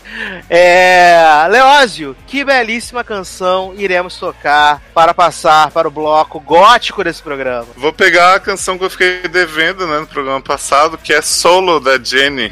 Deixar Falou os... tu, Ruge? Solo Tu da Jenny pra deixar os fãs de K-pop aí, Henrique Zanon felizes. Olha, eu não aguento mais esse programa. Todo esse programa toca essas 40 músicas de K-pop Brasil. então vamos tocar Jane, Jenny? Jenny. Jamie, solo e a gente já volta. 천진 나만 청순 가련 새침한 척 이젠 지쳤나 귀찮아 매일 뭐해 어디야 밥은 잘자 baby 자기 여보 보고 싶어 다 부질없어 You got me like 이건 아무 감정 없는 love story 어떤 설렘도 어떤 의미도 내게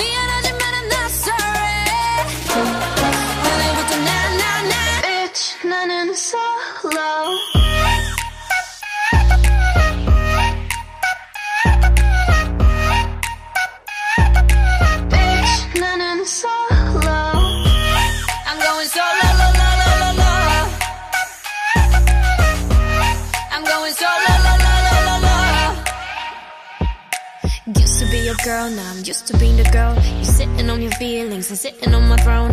I ain't got no time for the troubles in your eyes. This time I'm only looking at me, myself, and I. Going solo. I'ma do it on my own now. Now that you're alone, got you looking for a clone now. Solo. That's how I'm getting down, destined for the center crown. Singing loud like. 이건 아무 감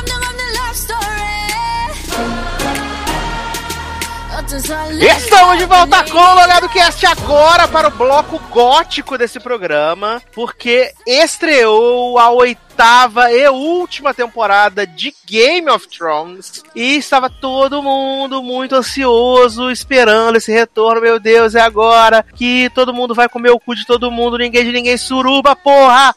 E foi um choque, né? Porque um episódio o feijoada. Nada aconteceu, feijoada.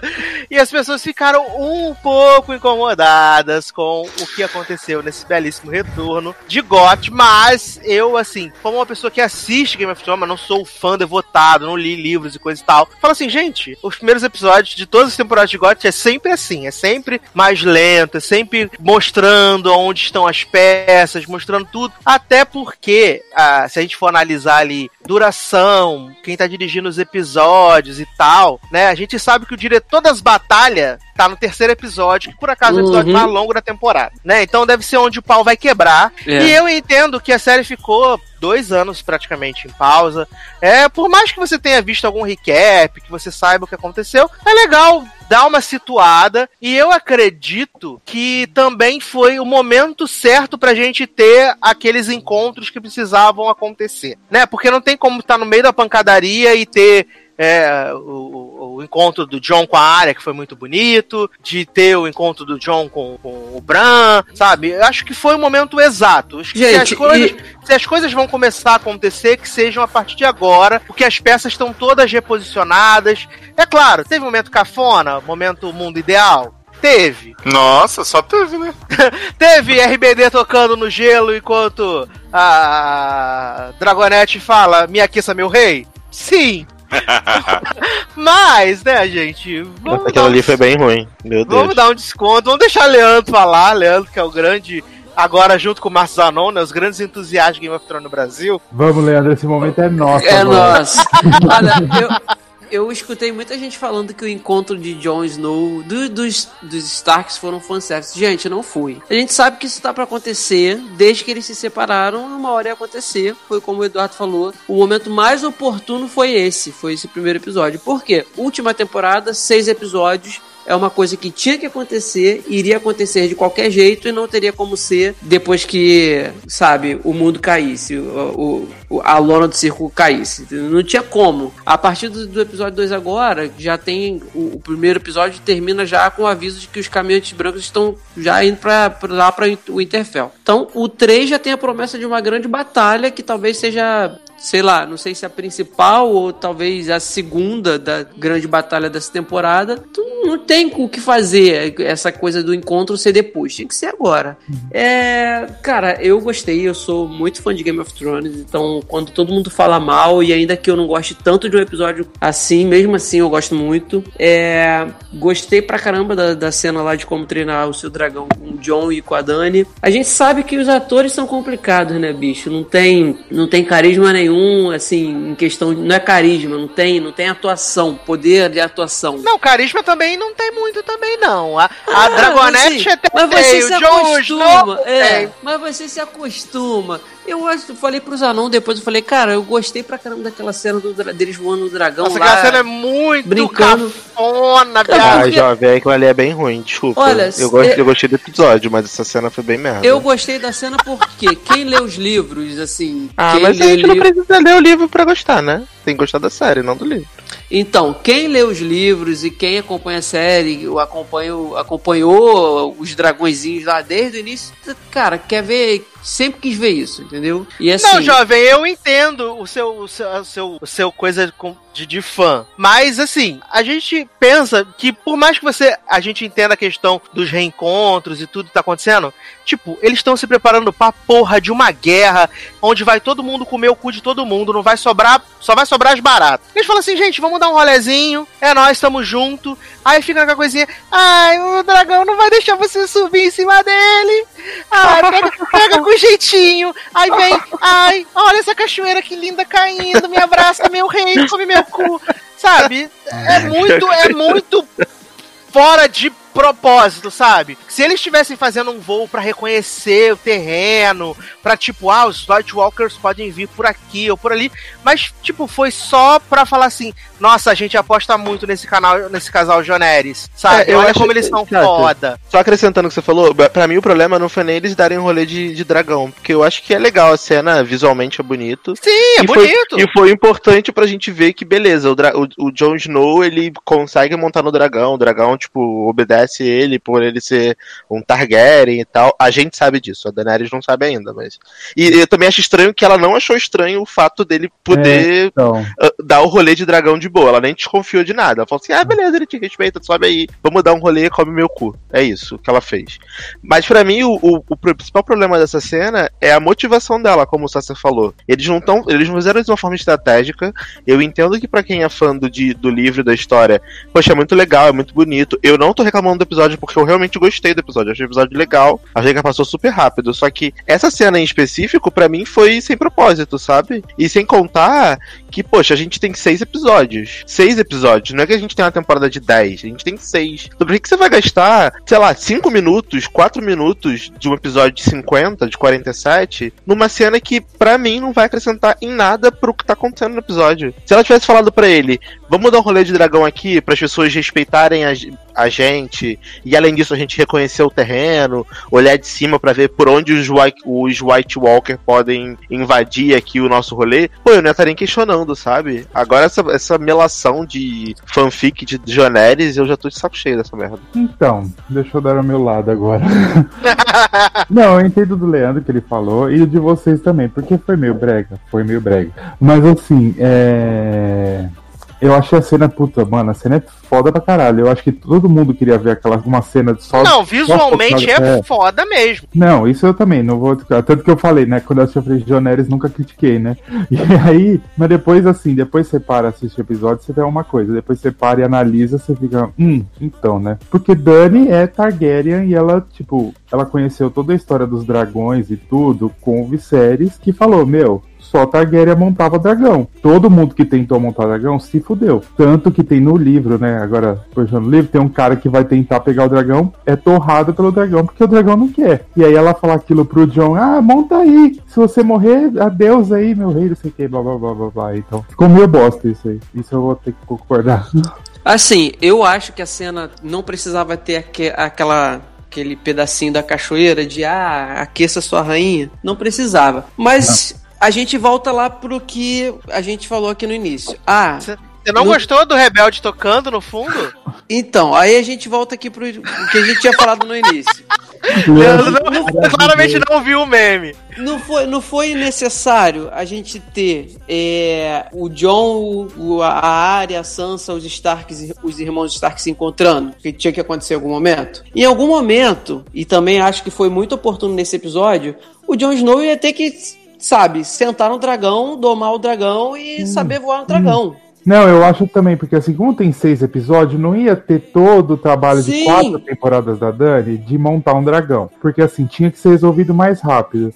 Mas Sim. eu acho que poderia ter sido feito de uma outra forma, como ela fala assim, aí sobe no dragão. Ou ele Sim, numa tem, não, passada, claro. Aquela temporada passada que ele tá com o Drogon, podia ser o Rhaegal ali. E aí ele ali se aproximar e Já agora... o podia ter tá- sido uma coisa exatamente que aconteceu na temporada passada e tudo, mas enfim, não aconteceu. Então eles tinham que fazer isso agora. O É. John tinha que montar num, num dragão, porque a gente, cara, não tem como dizer que é 100% de certeza, porque a gente não tem certeza de nada. Mas é quase certo que ele vai. A Dani vai estar na, gue- na batalha montada num dragão e ele vai estar em outro. Então isso tinha que acontecer que não fosse também no momento de guerra. Porque, ah, o cara nunca. Ele, ele chegou a tocar no, no Drogon no- na, na, na penúltima temporada, e mais com aquele medo, e teve o contato lá quando eles ficaram cercados pelos Walkers na, na temporada passada também. Mas a Dani que chegou e fez todo mundo subir no dragão pra, pra poder socorrer, mas não teve um contato dele diretamente com o dragão assim, de subir do dragão, dar, dar legalidade pra ele subir, montar e. Entendeu? Então tinha que acontecer. Aconteceu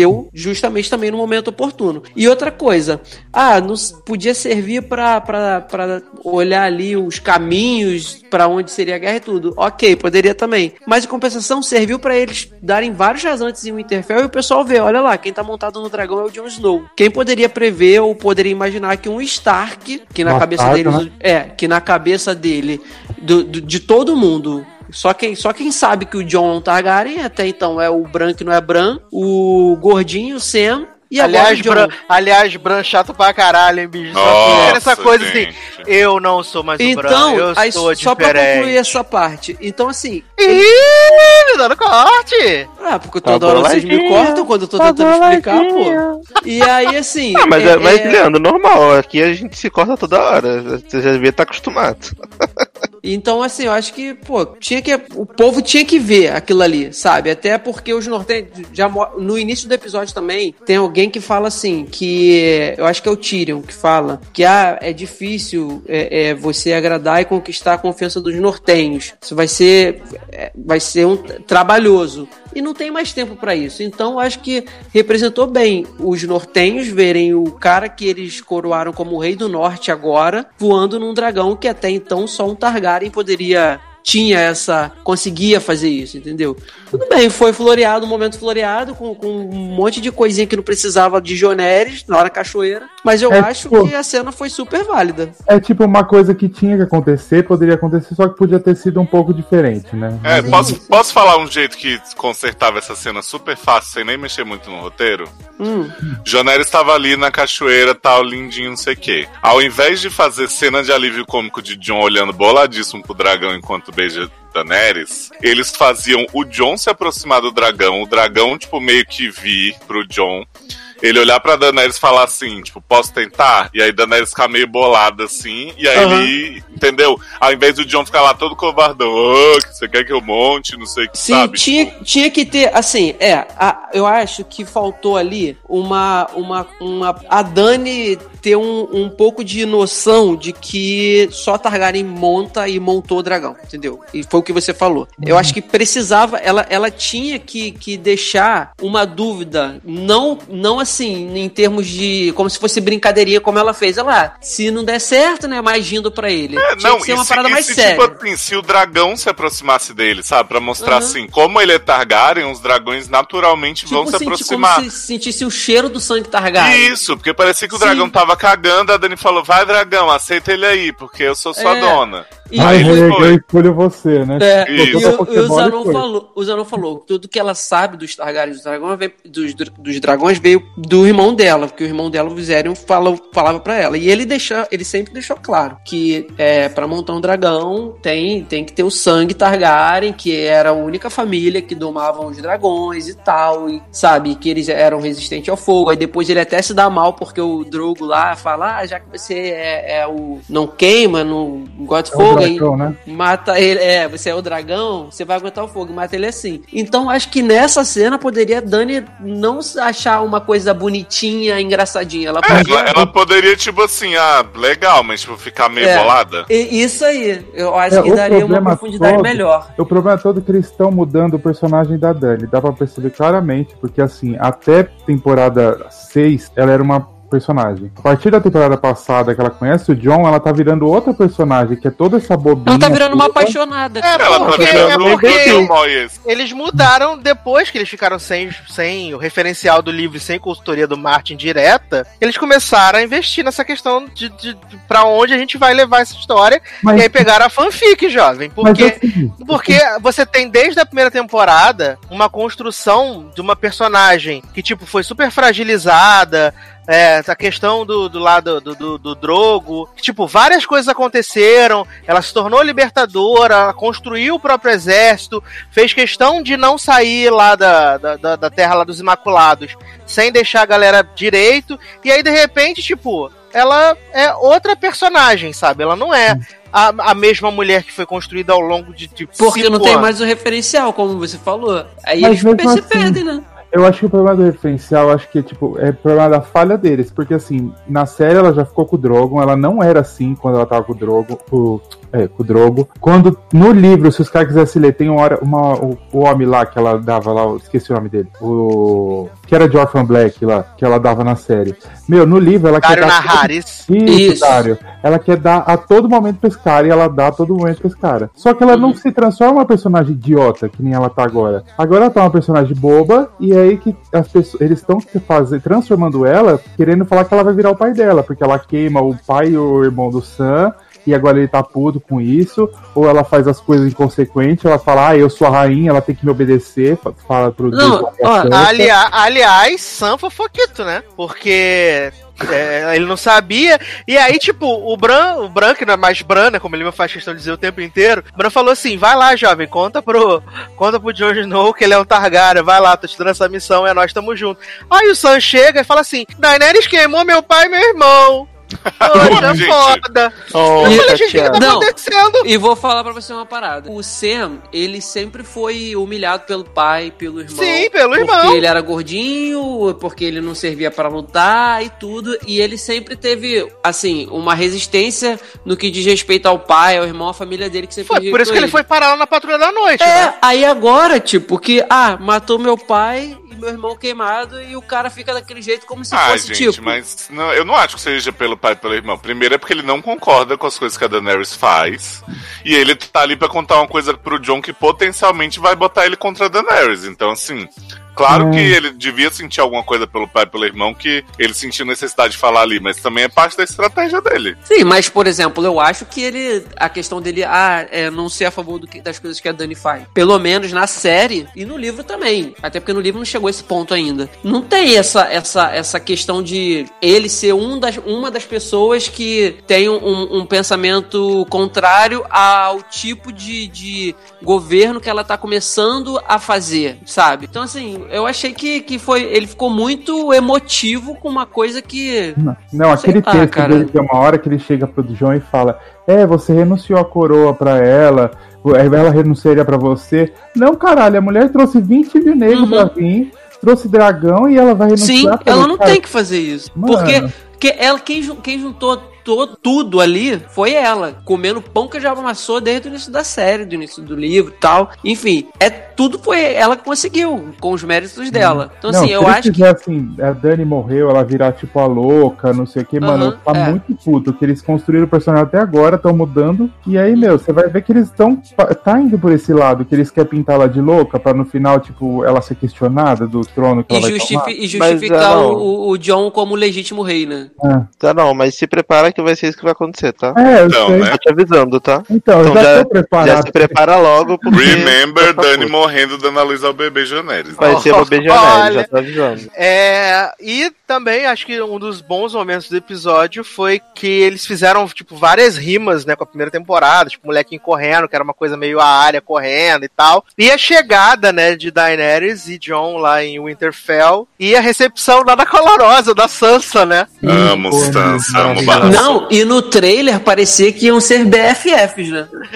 Chega no episódio, tipo, sai, sai, sai fogo do, do, do, Gente, do olho da eu- Dani e sai raio do, Eu do amo olho da o John, que o John agora, né, tudo Dani pra ele, né? Ele chega pra área, então é, a Sansa se acha mais inteligente de todo mundo, jurando que a área ia defender a área. Fala assim, mas eu acho ela uma das pessoas mais Sim. inteligentes que eu conheço. Tom Não, e, a, E o Tyrion Sansa- fala isso. Deu uma invertida no Tyrion, né? Que ela fala assim pra ele. Porque você era uma das pessoas É. que eu considerava mais inteligente e agora não acho mais. Viado, você vai ver, Sansa e Tyrion vão ficar no final. O, o- tá é, cara, e, e assim, essa cena que o Eduardo falou do menino correndo, ele- ela faz dois em um com a primeira temporada. Porque é a área que corre, né, pra ver, e quando ele começa a subir na árvore, remete ao Bran.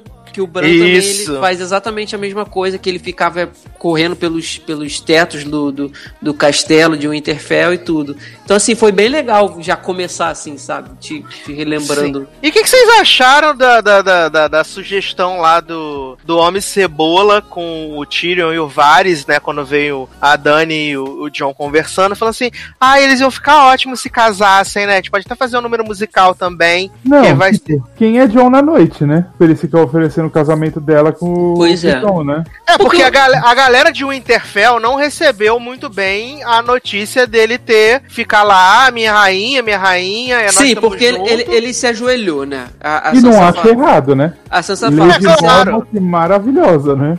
Fala assim, você sai daqui, a gente coroa rei, você volta e você agora se ajoelhou? Você é É, quem, por, porque acontece, ó, é, é, quando o Westeros não tava em colapso, né, era o rei e tinha os protetores, protetor do norte, que era o Ned Stark, protetor de não sei da onde, era assim. Depois que o- a, a trama política bagunçou tudo, que cada um se auto, auto, autoproclamou rei, aí bagunçou tudo. Então, quando John volta, que tem aquilo tudo, que ele volta como salvador praticamente, né? Proclama o cara como rei do norte, e aí ele vai como rei do norte, ajoelha e os nortenhos não tão, não aceitam muito bem isso, não não estão querendo aceitar. Então, assim, é, é. Mas talvez por isso, aquela conversinha dos três de tentar juntar os trapos de Dani e John é pra poder não ter um atrito maior.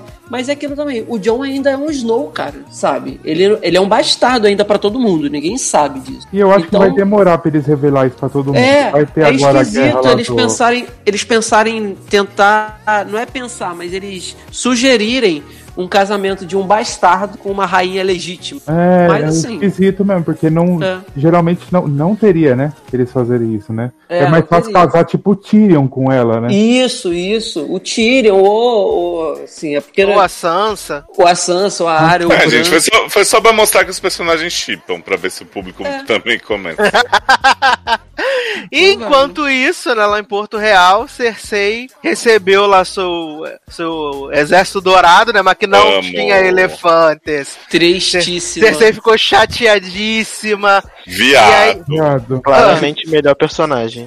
Quando eu vi os memes dos elefantes, eu pensei assim, gente, deve ter uma fala, uma coisinha só. Mas a mulher fala três vezes, ai, queria Ela- muitos sim. elefantes. Ela ficou chateadíssima. Ela insiste nisso dos elefantes. Vocês acham que foi piada interna dos roteiristas? Tipo assim, do- da produção, eles queriam pôr elefante na temporada e tava muito caro e botaram, vamos botar Eu Cersei acho pra que ficar foi. frustrada.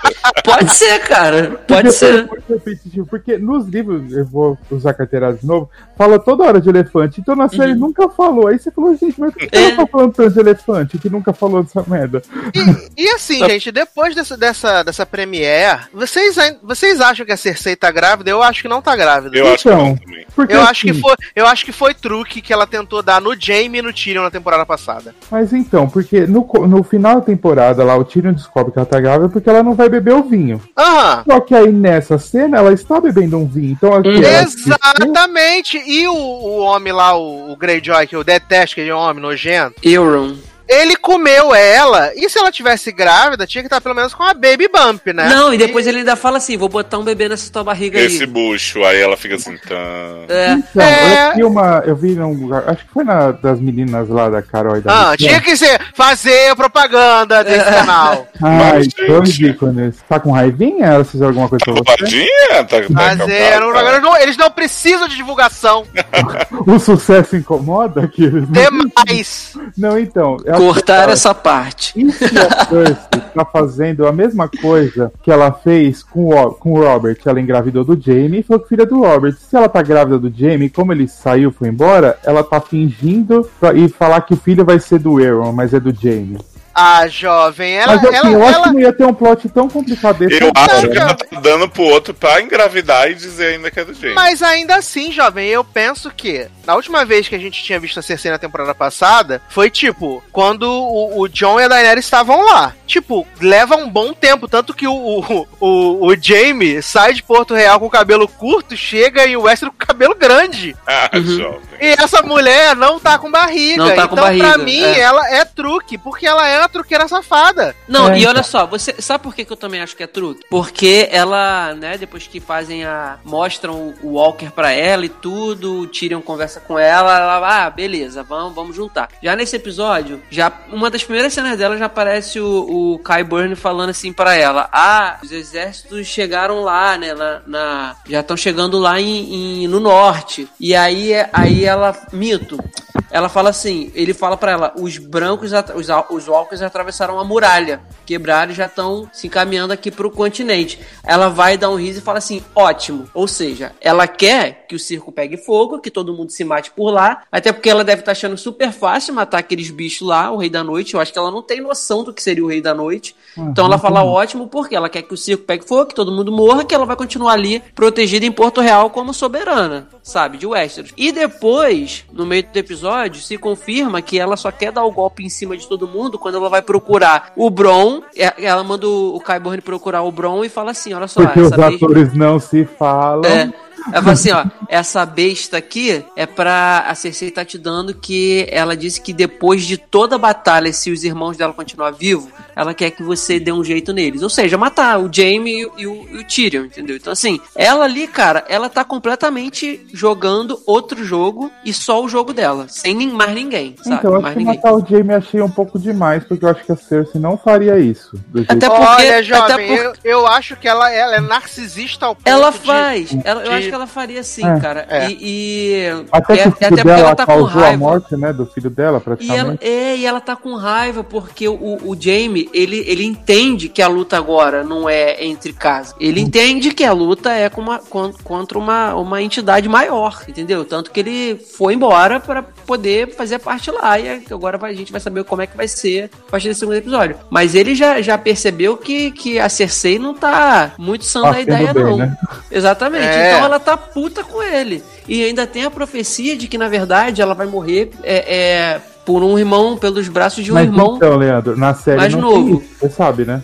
Teve essa cena. Não, na série tem a cena, mas ele corta, não fala da morte dela, só fala dos filhos. Não é, não é que ela tá em cima do mapa lá de Westeros, do cara pintando, e aí o, Não, alguém é conversa com cena, ela.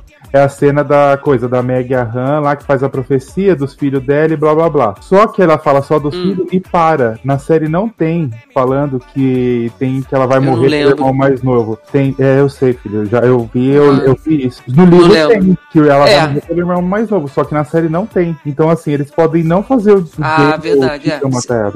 É, eu não lembro da, na série, mas se não falou, então, é, não tem, não tem espaço ainda, ainda, né, pra isso. Mas, sei lá, vai que aconteça no próximo episódio alguém e fale essa profecia, mas Ah. não sei. Mas a Cersei, ela tá num mundo completamente diferente, que ela tá se achando muito protegida ali, sabe? Ela, eu acho que ela pensa que esse, que esse, essa ameaça não tem força pra chegar ali no, no sul, em Porto Real. Então, ela tá achando que, que tá por cima ali, da, sabe? De todo mundo. Mas quando o bicho começar a pegar, e, e assim, é, não sei se o Leózio e o Eduardo escutaram o Nerdcast da, da semana de estreia de GOT, eles têm umas teorias muito boas sobre isso, sabe? De, de, de a batalha do episódio 3 ser o Winterfell e não ser a batalha definitiva, porque vão matar talvez o Rei da Noite, mas os Walkers não, não morrem e continuam avançando e aí alguém se sacrificar pra se tornar o Rei da Noite e controlar os caras. Então tem muitas teorias assim que às vezes a gente acha que ah, é muito louca, mas a maioria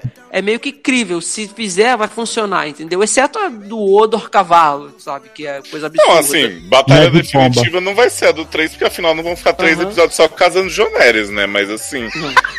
Honestamente, eu, honestamente não duvido. Vai ser três episódios de parto. né? Vai ser tipo The Fosters, não? O povo no Uhum. Havaí e tal. Mas sério, gente, eu não entendo a obsessão das pessoas em matar o Rei da Noite antes do fim da série. Porque assim, porra, eu vou ficar bem frustrado de pegar o inimigo, que é o grande e tal, desde o começo. Ah, matei aqui, aí vai ter outro que vai levantar a mão e dizer, agora eu sou o Rei da Noite. Tipo, Mas eu é. acho que ele, eu acho que ele não morre não. Toda, vez, toda vez que eu ouço falar Rei da Noite, só penso no Rei do Camarote e toca corona Ah, na minha mente. Então, Eu acho que, Eu eu acho acho que ele não morre, não. eu acho assim que eles não vão. Não vai ter só, tipo, batalha contra o Rei da Noite, vai demorar, acabou. E mais a do trono. Acho que vai ter mais alguma coisa que a gente não sabe, porque não tem como em mais cinco episódios ter só essas duas coisas. Por isso que eu achei o primeiro episódio lento, pra mim tudo bem, porque, meu, não tem como em seis episódios. Se você tivesse dois episódios, você resolvia a série. Uma batalha no contra o Rei da Noite e outra com batalha. Sim. é, Não Sim, tem mais ele- muito o que resolver, né? É, não, e bom que ele também eh, usaram até o, esse, esse primeiro episódio pra resolver a questão da, da, da Yara, né? Porque, tipo, Sim. ela. Ah, o que aconteceu com a Yara? Tá bom, já resolveram, Yara já foi pra Ilha de Nossa, Ferro. eu achei ótimo. Que uma cena já fizeram, acabou, pronto. Não precisa Né? ficar enrolando. Vocês E- e- gostaram da rima visual? Que é a Rima cena que, quando Daenerys tá chegando, desfilando com os dragões, Sansa olhando e tal, é a primeira cena da série refeita com outros personagens. Viado, a É, gente falou isso há 10 minutos atrás.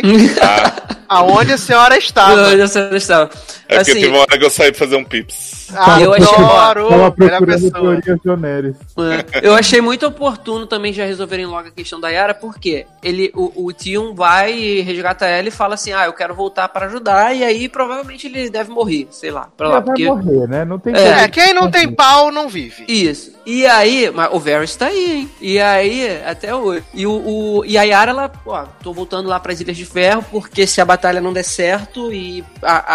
a a rainha precisar de um refúgio, ela tem lá, até porque é, para se chegar lá tem um mar imenso e os mortos não não atravessam o mar. Beleza, matou aí, acabou, não precisa mais tocar neles, acabou. Não gasta mais tempo com isso. Mas assim, quando eu digo que eu acho que o Rei da Noite não vai morrer, não é o rei- esse Rei da Noite. Eu acho que, como eu conversei com o Zanon, eu acho que o Rei da Noite também é, é- é uma entidade que precisa do fogo de um lado para Crônica de Gelo e Fogo. Gelo de um lado, como também explicou no Nerdcast, eu, eu concordo muito com isso. Gelo de um lado, fogo do outro, magia e precisa ter um- uma comunhão ali pra, sabe, eles precisam coexistir. Então talvez mate essa figura do Rei da Noite, mas a entidade não morreria e alguém tem que assumir o mesmo lugar. Eu acho, não que eles sei, vão pegar, eu acho que eles vão pegar algum episódio aí no meio pra explicar todo o, o, o rolê do Rei da Noite. Você tem que explicar. Porque assim, só teve aquela cena do- dos filhos da floresta enfiando bagulho no coração do carinha e acabou Uhum. por aí.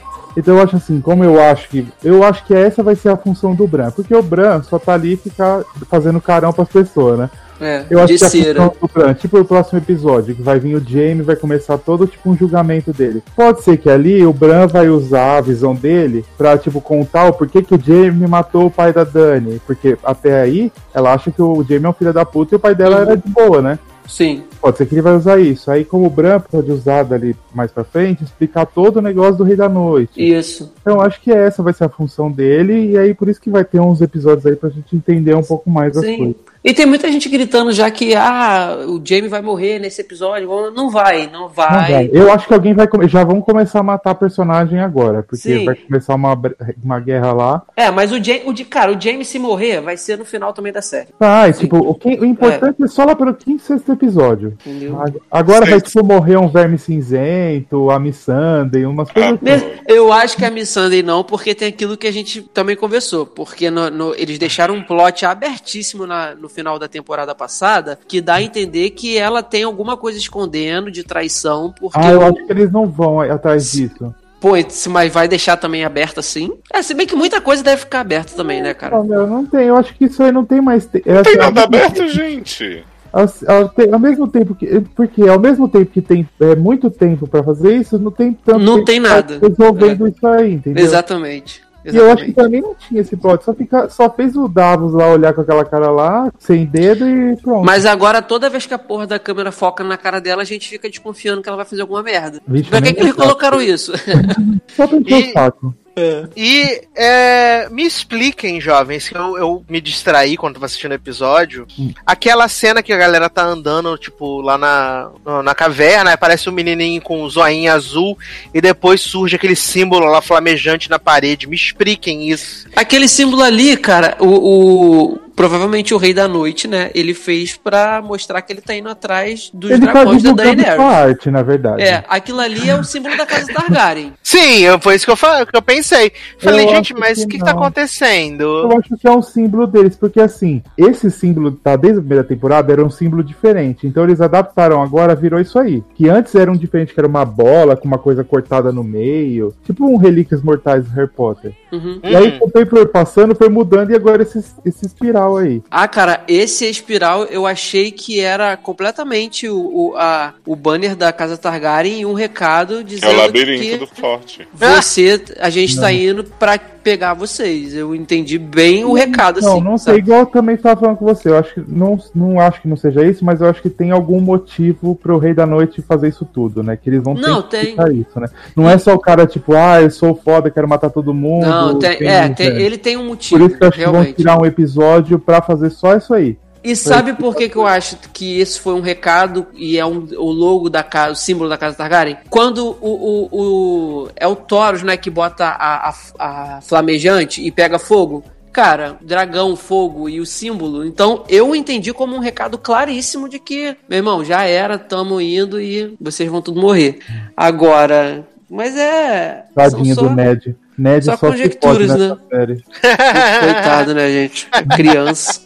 Ai, ai. Mas tá aí então, breves considerações sobre esse começo de temporada de Game of Thrones. Nós vamos acompanhar todas as semanas, episódio a episódio, né? Nossas teorias. aqui. Infelizmente só faltam cinco, né? o que achamos dessa série, o que estamos achando dos Ah, episódios. felizmente. Ah, jovem. Só não não me ajuda. Leandro fica Já era pra ter acabado já isso. Ai, gente, Mas- aí vocês estão reclamando, o Jorge Mar tá lá ganhando milhões. Mas, ah não, que K-pop iremos tocar pra passar pro próximo bloco? Ninguém indicou nenhum K-pop aqui, né? Leonardo Léo indicou. O que que ele indicou? Jenny. Sumi. Isso. Joanne, piano. Sumi, ai, gente, eu ia falar o solo por causa que ele tinha falado que ia. Que ele Pois é, eu tava na dívida. Too late. Peraí, deixa eu olhar aqui um rapidinho. Deixa Ai, meu Deus, a pessoa ainda tem que escolher. Escuta essas bodegas o dia inteiro. Mas então, são várias, eu não sei, uma. Ah, pede qualquer uma, as mulheres cantando com um negócio que ninguém entende. Bota É House, sabe? Gunaway House. Style. É, banda da. House, é verdade. maior K-pop do, Não, do, não do quero. mundo, do universo. O maior K-popera do Brasil, House. É negra e, e É asiática. asiática. É isso que é. É isso que a gente quer, é isso que a gente gosta, Brasil. Eu tenho uma House, aqui House é a melhor pessoa. Eu vou, tá bom, posso, vai. Então, eu quero o Card, que é um grupo de K-pop que tem dois Cardi homens. B? Não, é só Money Card, Moves. Card, Que tem dois homens e duas mulheres. Grupos construídos do K-pop, né? Suruba. E aí o homem fica toda hora aparecendo sem camisa. As coreanas ficam com ensandecida. Aí é Card, Bomb Bomb. Tá bom, então. Então vamos tocar Tchacabu, bomba, né? A gente já volta.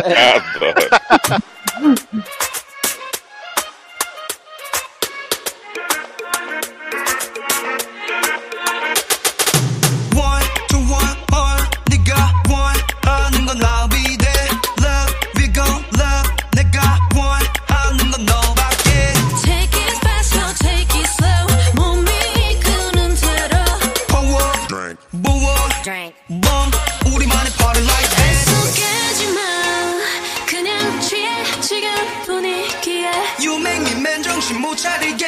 어지러워질러 내 맘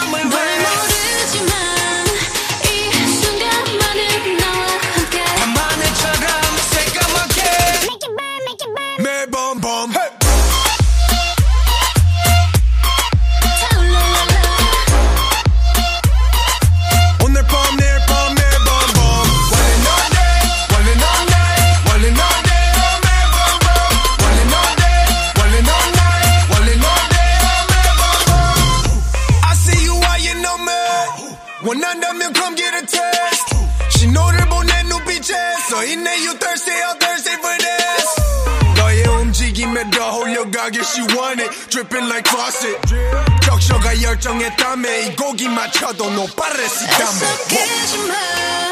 그냥 취해 지금 분위기에. You make me 맨정신 못 차리게 어지러워질러 내 맘을 널 왜 모르지만 이 Estamos de volta com o Logado Cast agora para Mas é falar. Bom, bom, bom. Que isso, Tô? Tá cantando a música coreana que eu indiquei. Fiado, respeita. Respeita Tchacabum. É. Voltamos agora para poder falar de uma série maravilhosa que venceu, né? Globo de Ouro, venceu Oscar, venceu tudo. E Killing Eve voltou para a segunda temporada. Sandrinha Oh e Jodie Comer, maravilhosas, cristais da atuação. Eu só vi o primeiro episódio, mas acho que Zanon e Leoz viram o segundo já, né? Eu e também. E Verdade Arlan também assiste Pequena Eva Brasil. Achei que não via. Porque é, a temporada começou exatamente ali onde terminou, né? Depois do embate entre Villeneuve e Sandrinha. Sandrinha 30 segundos depois, né? Sandrinha fugindo, né, dos matadores de plantão. E aliás, já vale ressaltar, gente, como eu amo Sandrinha ou viado, essa mulher é maravilhosa. Eu só, só queria dizer isso. A cena dela comprando os doces, comendo os doces, gente, que, que maravilhosa. Mas, é. Villeneuve fugiu, né? Ficou toda cagada, toda fodida. Mas também teve momentos maravilhosos nessa Premiere. Fiquem à vontade para de- destrinchar aí o que aconteceu nesses primeiros episódios. Então, Sandrinha, cristal, né? Sim, isso é E, meu, eu gostei assim que logo agora, já no começo, do episódio 2 ainda mais forte, que tipo, é, a Ivy tá muito mais. é, como é que fala? É, não é encanada, é tipo. Não é viciada, um- uma coisa assim. Apaixonada. É, pela coisa, ela fala agora de um jeito que brilha o olho dela, assim. Viado, ela conversando com o menino lá e falando claramente que a, a- a Sandrinha é a namorada dela. É, não, eu tô falando, Sandrinha tá assim. Ah, não, Sandrinha também tá apaixonada também. Não, porque na primeira temporada a gente achava que tava, mas, não, mas agora. Mas filho, agora tá. Tá, filho, depois da facada, tá lá. Mas também com o marido chato daquele que é o bigodão, bicho, não Ah, é tá, né? porque antes da facada rolou uns pegadão, né? É, que era isso que o Brasil queria. Finalmente, né? Mas É a é, gente tava aguardando. e, e, e Villeneuve tá possuído lá, matando criança a rodo, né? Eu tomei um susto, viado. Eu tomei um susto porque ela tá lá, o menino, ai, porque eu vou ficar deformado. Aí ela, não, você vai poder usar o tapa-olho, vai ficar legal, não sei o que. Aí ele, ah, eu não queria, queria que isso acabasse logo. E aí dá a, dá a entender que ela vai botar o- a cabecinha do menino no ombro e ela quebra o pescoço do menino. Falei, eu falei, gente, o que que tá acontecendo? Meu, as interações com esse menino, tem uma hora que ela fala, ele zoa ela alguma coisa a falar, cala a boca, seus pais estão mortos. Tipo, Exatamente. ela é muito cretina, mano. Ela é muito cretina, cara. Ela, ela, ela é muito psicopata real, sabe? É muito, muito. Gente, tipo, alguém precisa dar pra essa menina tudo que ela quiser, porque, sério, que atuação.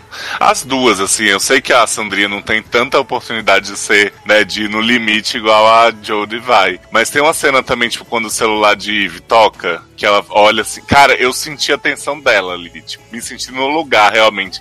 E aí quando ela atende que ela vê que é sobre o sofá, e ela fala assim, me conta tudo sobre seus sofás. é janela, colchões." menino. É, janela, o que que foda-se. Me conta sobre suas janelas. Aí o homem, sério? E aí ela fica lá e compra a janela do cara. Nossa, dá um negocinho, né? Porque você vê que ela tava, tava é, no limite dela, e aquilo lá acalmou ela, né? Que ela Uhum. precisava, né?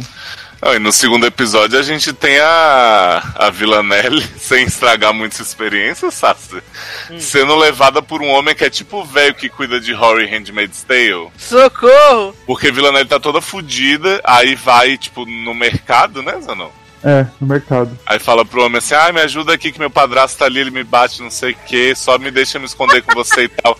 Aí ela manipula o homem pra convidar ela pra ir pra casa dele e tal. Aí ela chega na casa do homem e descobre que a mãe do homem tá doente, ou ele que droga a mãe, sei lá, faz o react com ela. E aí o homem fica fazendo um monte de coisa pra manter Villanelle lá, e aí ela fica toda amedrontadazinha. Maravilhoso esse episódio. Não, eu amo a cena da Villanelle achando que a mulher era um espírito. Odeio espíritos, ainda bem que eu sou uma véia doente. Eu chorei de rir. Ela gritando, ah!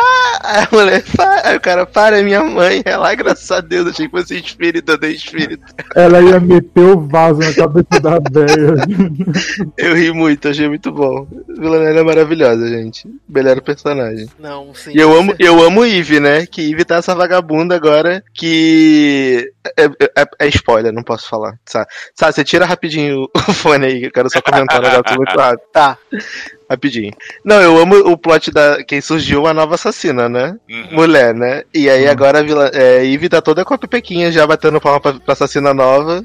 e, aí, e aí ela fica, tipo, ai meu Deus, não acredito, surgiu assassina nova, a Vila Neve vai ficar puta. Eu acho, que vai, eu acho que vai render bastante coisa esse plot da assassina nova. Sim. Vai, porque uma é diferente da outra, né? Tipo, tem todo esse plot, né? Que Sandrinha fala, não é, não é minha minha Oxana, não é. Aí quando ela Não é. ela viu, não era, minha mulher é diferente. Não, e ela deixando as pistas pra Sandrinha, né? De tipo, a parada da maçã, né? Que ela até bota lá, procura, tipo, É. a maçã, Eva. Aí ela fica chocada, né? Pretend to be shocked. Lá, que, "Ah, não acredito, meu Deus. Sabe uma coisa que eu não entendi até agora? Ah. Tia Petúnia é do bem ou é do mal? Cara, Então, pra mim, ela, pra ela mim sabe, ela, né? é, ela é escorregadia, assim. Não sei. Eu nu- nunca parei pra pensar nisso. Não, tanto que no final do 2 aconteceu aquilo lá, tipo, foi o twist do final do 2, eu fiquei, hum, então, não tô entendendo. Tá aqui o velho chefe de Villanelle, vou te apresentar, viu? E vocês baterem um papo. Ah, é, Eu acho que ela é do eu mal. É, eu acho que vai ter. Será que ela é a nova assassina mulher? Pode ser, né? Já pensou o Acho twist? que não. eu acho que não. Mas se fosse, Ivy já tava dando, batendo pepeca com ela, né? Já, Pois é. já tava lá, Que- já tava toda oriçada. Que Ivy é Maria, Maria psicopata, né? É. Falei pro Sassi voltar, peraí. Ai, Tô Kratos, aqui. porra. Eita porra. Olha o maltrato com o animal Brasil ao vivo. Não, ele vai- eu vou cortar Chama a unha dele amanhã, porque não tá dando Chama a mais. Que não mata nem pernilongo. Conversa com ele. amo, amo. É. Olha, população É aí lindo. testemunhando maus tratos, agora fingindo a própria Didi Blanchard. Ah,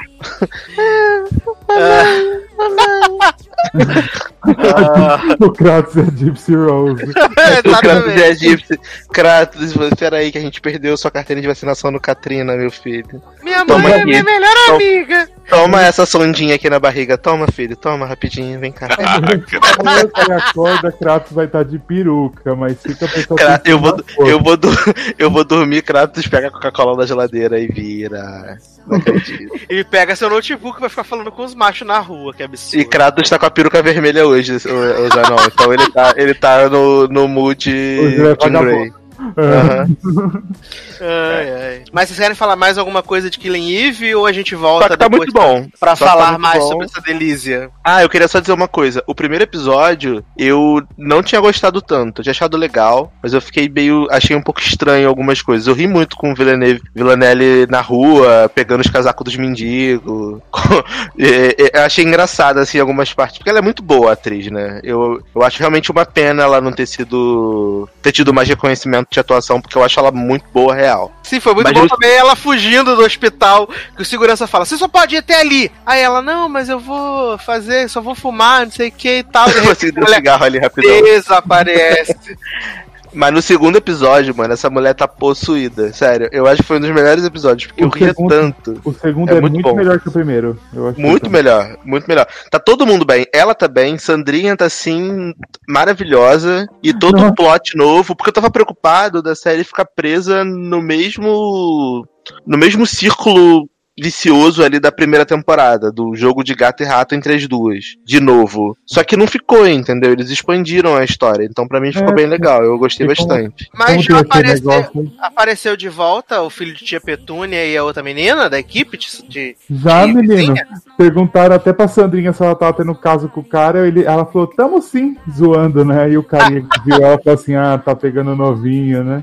Maravilhosa, Sandrinha Cristal, gente. Amo. Sandrinha é maravilhosa, vem, Amy. Porque agora a Sandrinha é especialista em assassina feminina, filho. Subiu na vida. Olha aí, segura esse cargo, Brasil. Sabia que Senac e Senai não ia ser à toa. Mas então assistam Killing Eve, que a gente vai voltar pra comentar mais. E agora a gente vai entrar na nossa parte de cinema, todos os filmes com spoiler. Ah, Ultimato. Então, se você não assistiu esses filmes em questões, ouça por sua conta em risco. E vamos começar com duas produções maravilhosas da Netflix. Capitão América morreu. Joff. A gente vai começar aqui narrando os 4 minutos vazados de Avengers. Zanon, Surto coletivo. se alguém escutar esse podcast duas semanas depois da estreia do, do Avengers e o Capitão morrer, tiver morrido, olha, vão te xingar, hein? Gente, Pepper Potts estava grávida do Tony Stark. A filha veio do futuro e matou o Thanos. E também o cu dele. Na verdade, a filha, a filha de Pepper Pops e. Pepper Pops. Pepper Pops. Potts e Tony Stark é Joaneris, bebê Joaneris. né? Até que era Joanne. Não é, gente. Eu também achei que era Joane, Lady Era Gaga. Joanne. Tia Joanne. A- A filha- e, na verdade, a véia que aparece no documentário da Lady Gaga é Pepper Potts. Amo os crossover. Mas vamos falar então de, de, de filmes da Netflix, né, que aí nas últimas semanas. Começando com o novo filme do mais do, do grande contratado da Netflix, né, que faz todos os filmes, que é Noah Centinho, né, que fez aí o filme maravilhoso, O Date Perfeito. Ainda não assisti, achei que era um filme de dentista, né, O Dente Perfeito. Nossa, então, Mas- né, né, né? Ah, Porra, olha, Nossa, menina, você tá fazendo o que gravando podcast? Depois, depois de tanto tempo de gravação, hoje, cansado de um dia de trabalho, você me faz essa. Olha, Mas é, o, o filme eu ainda não vi, né? Mas meus colegas aqui viram, minha filha número 3 também viu, e disse que o filme é ruim, né? Porque, pelo que eu entendi do prot, do, do trailer, é que Noah vira Gigolex, né? Através de um aplicativo do Uber. É, aonde vi Fire App, né? que ele se passa, ele atende os desejos das mulherzinhas, né? Mas me contem, gente, por que, que o filme não é bom? porque é um filme genérico que não acontece nada, que ninguém se porta com nada, e todos os plots você já viu em todos os filmes de adolescente. Resumiu, assim, acabou. Próximo. Sabe, essa, essa parte dele ser acompanhante, o que tem no filme é o que tá no trailer. É ele sendo cowboy, ele indo na galeria de arte, e o resto é só ele enchendo o saco com a menina lá, a irmã de Vanessa Marano, né? Uhum. E aí ele falando assim, ah, eu sou muito pobre, não posso ir pra minha faculdade Ivy League, que não sei o que, que meu pai foi pra Yale, e agora quer que eu vá pra faculdade que ele dá aula. Eu sou muito pobre, o fulano, seu primo, ganhou carro, não é pobre. E aí fica umas historinhas assim, o melhor amigo dele que é gay, mas que não faz diferença pra história também, tá lá enchendo o saco, um ciúminho, que ele tá se aproximando da menina. Aí tem Camila Mendes, a pior atriz do mundo, sendo a inacessível, riquinha, que, que ele é interessado. Mas assim, o filme não evolui, sabe? É uma coisa assim. Tipo, nem tem graça essa história dele acompanhante, nem tem Não. drama com a história dele não poder ir pra faculdade. é Não, tudo Leo- muito Leódio. qualquer coisa. E no final é aquilo. Ele, ele acaba se apaixonando pela menina, que, que não Pela era pra pessoa ele se errada. É, que não era pra ele se apaixonar, e aí descobre, descobre isso, né, pra ele mesmo e vai correr atrás e no final ficam juntos. É a mesma coisa que você vê em tudo que é filme aí, sabe? E não, É, tem, nem, não tem nada assim que, que, que te. Eu só fui me interessar ali, é, prestar mais atenção, acho que faltando meia hora pra acabar, sabe? Porque o filme é muito genérico, não, não te prende, é mais uma história qualquer. Sabe? É, então, é aquele filme que passa aquele filme antigo de sessão da tarde que você assistia, tipo Lago Azul, que você fica vendo 30 vezes. E tipo, se você tá bom. dormir, não faz, faz Não diferença, faz né? diferença como você cata uma parte ou outra, tipo, a menina lá, a, a Marano lá, é a, única, é a única boa do filme mesmo. que Você vê que ela tem alguma coisinha a mais ali. E O os namoradinho dela também, né? O que ela é afim. Ah, é, outra, ótimo. É. Não e, é, aí, não. e aí tem a coisa, a, a menina de Riverdale, que usaram todos promocional pra essa menina enaltecendo e ela aparece tipo 5 minutos no filme É, inteiro, né? duas cenas. Nossa, gente. E Noah, gente, Noah faz o mesmo papel toda hora, gente. Vamos superar E o nem Noah? tira a roupa direito. Ah, ele é meio zoadinho também, muito magro. Ah, jovem. Magrofobia. Né? Olha, magrofobia, eu sou magra, hein? e aquela- essa- a menina, a que ele fica no final, bicho, eu achei ela muito parecida com uma mulher que faz um programa na, na GNT, de ajudar. Sério? Isso. Não, eu acho que é uma que faz Este a lago. Santa Ajuda. Ah, sei, é do cabelo enroladinho. Isso, que ela fazia, ela fazia Ana Raiz e a Trovão. Marina Criança. Pesson. Nossa, já. Era Ingra atriz, Liberato? É, né? É a que era eu achei, não é? muito pare- eu achei ela muito parecida com a Ingra Liberato nesse Caralho. filme. Acho que é o corte de Ingra cabelo. Liberato por onde anda, né? Um beijo, saudade. No GNT fazendo Santa Ajuda, que eu percebe? com minha mãe. Não é essa percebe não. A gente percebe que o- a faixa etária desse podcast tá ficando bem alta quando a referência é Ingra Liberato. Deixa eu, calma aí, deixa eu ver se é ela mesmo que Filha, tô não é. A do, a do GNT é a Micaela Góes. Nossa, quem é Micaela Góes, cara? Não, nem Ingra Liberato não. Ingra Liberato era mãe, era criança. Hã? Essa aí que o Zarão tá falando É mesmo. criança. Entendo.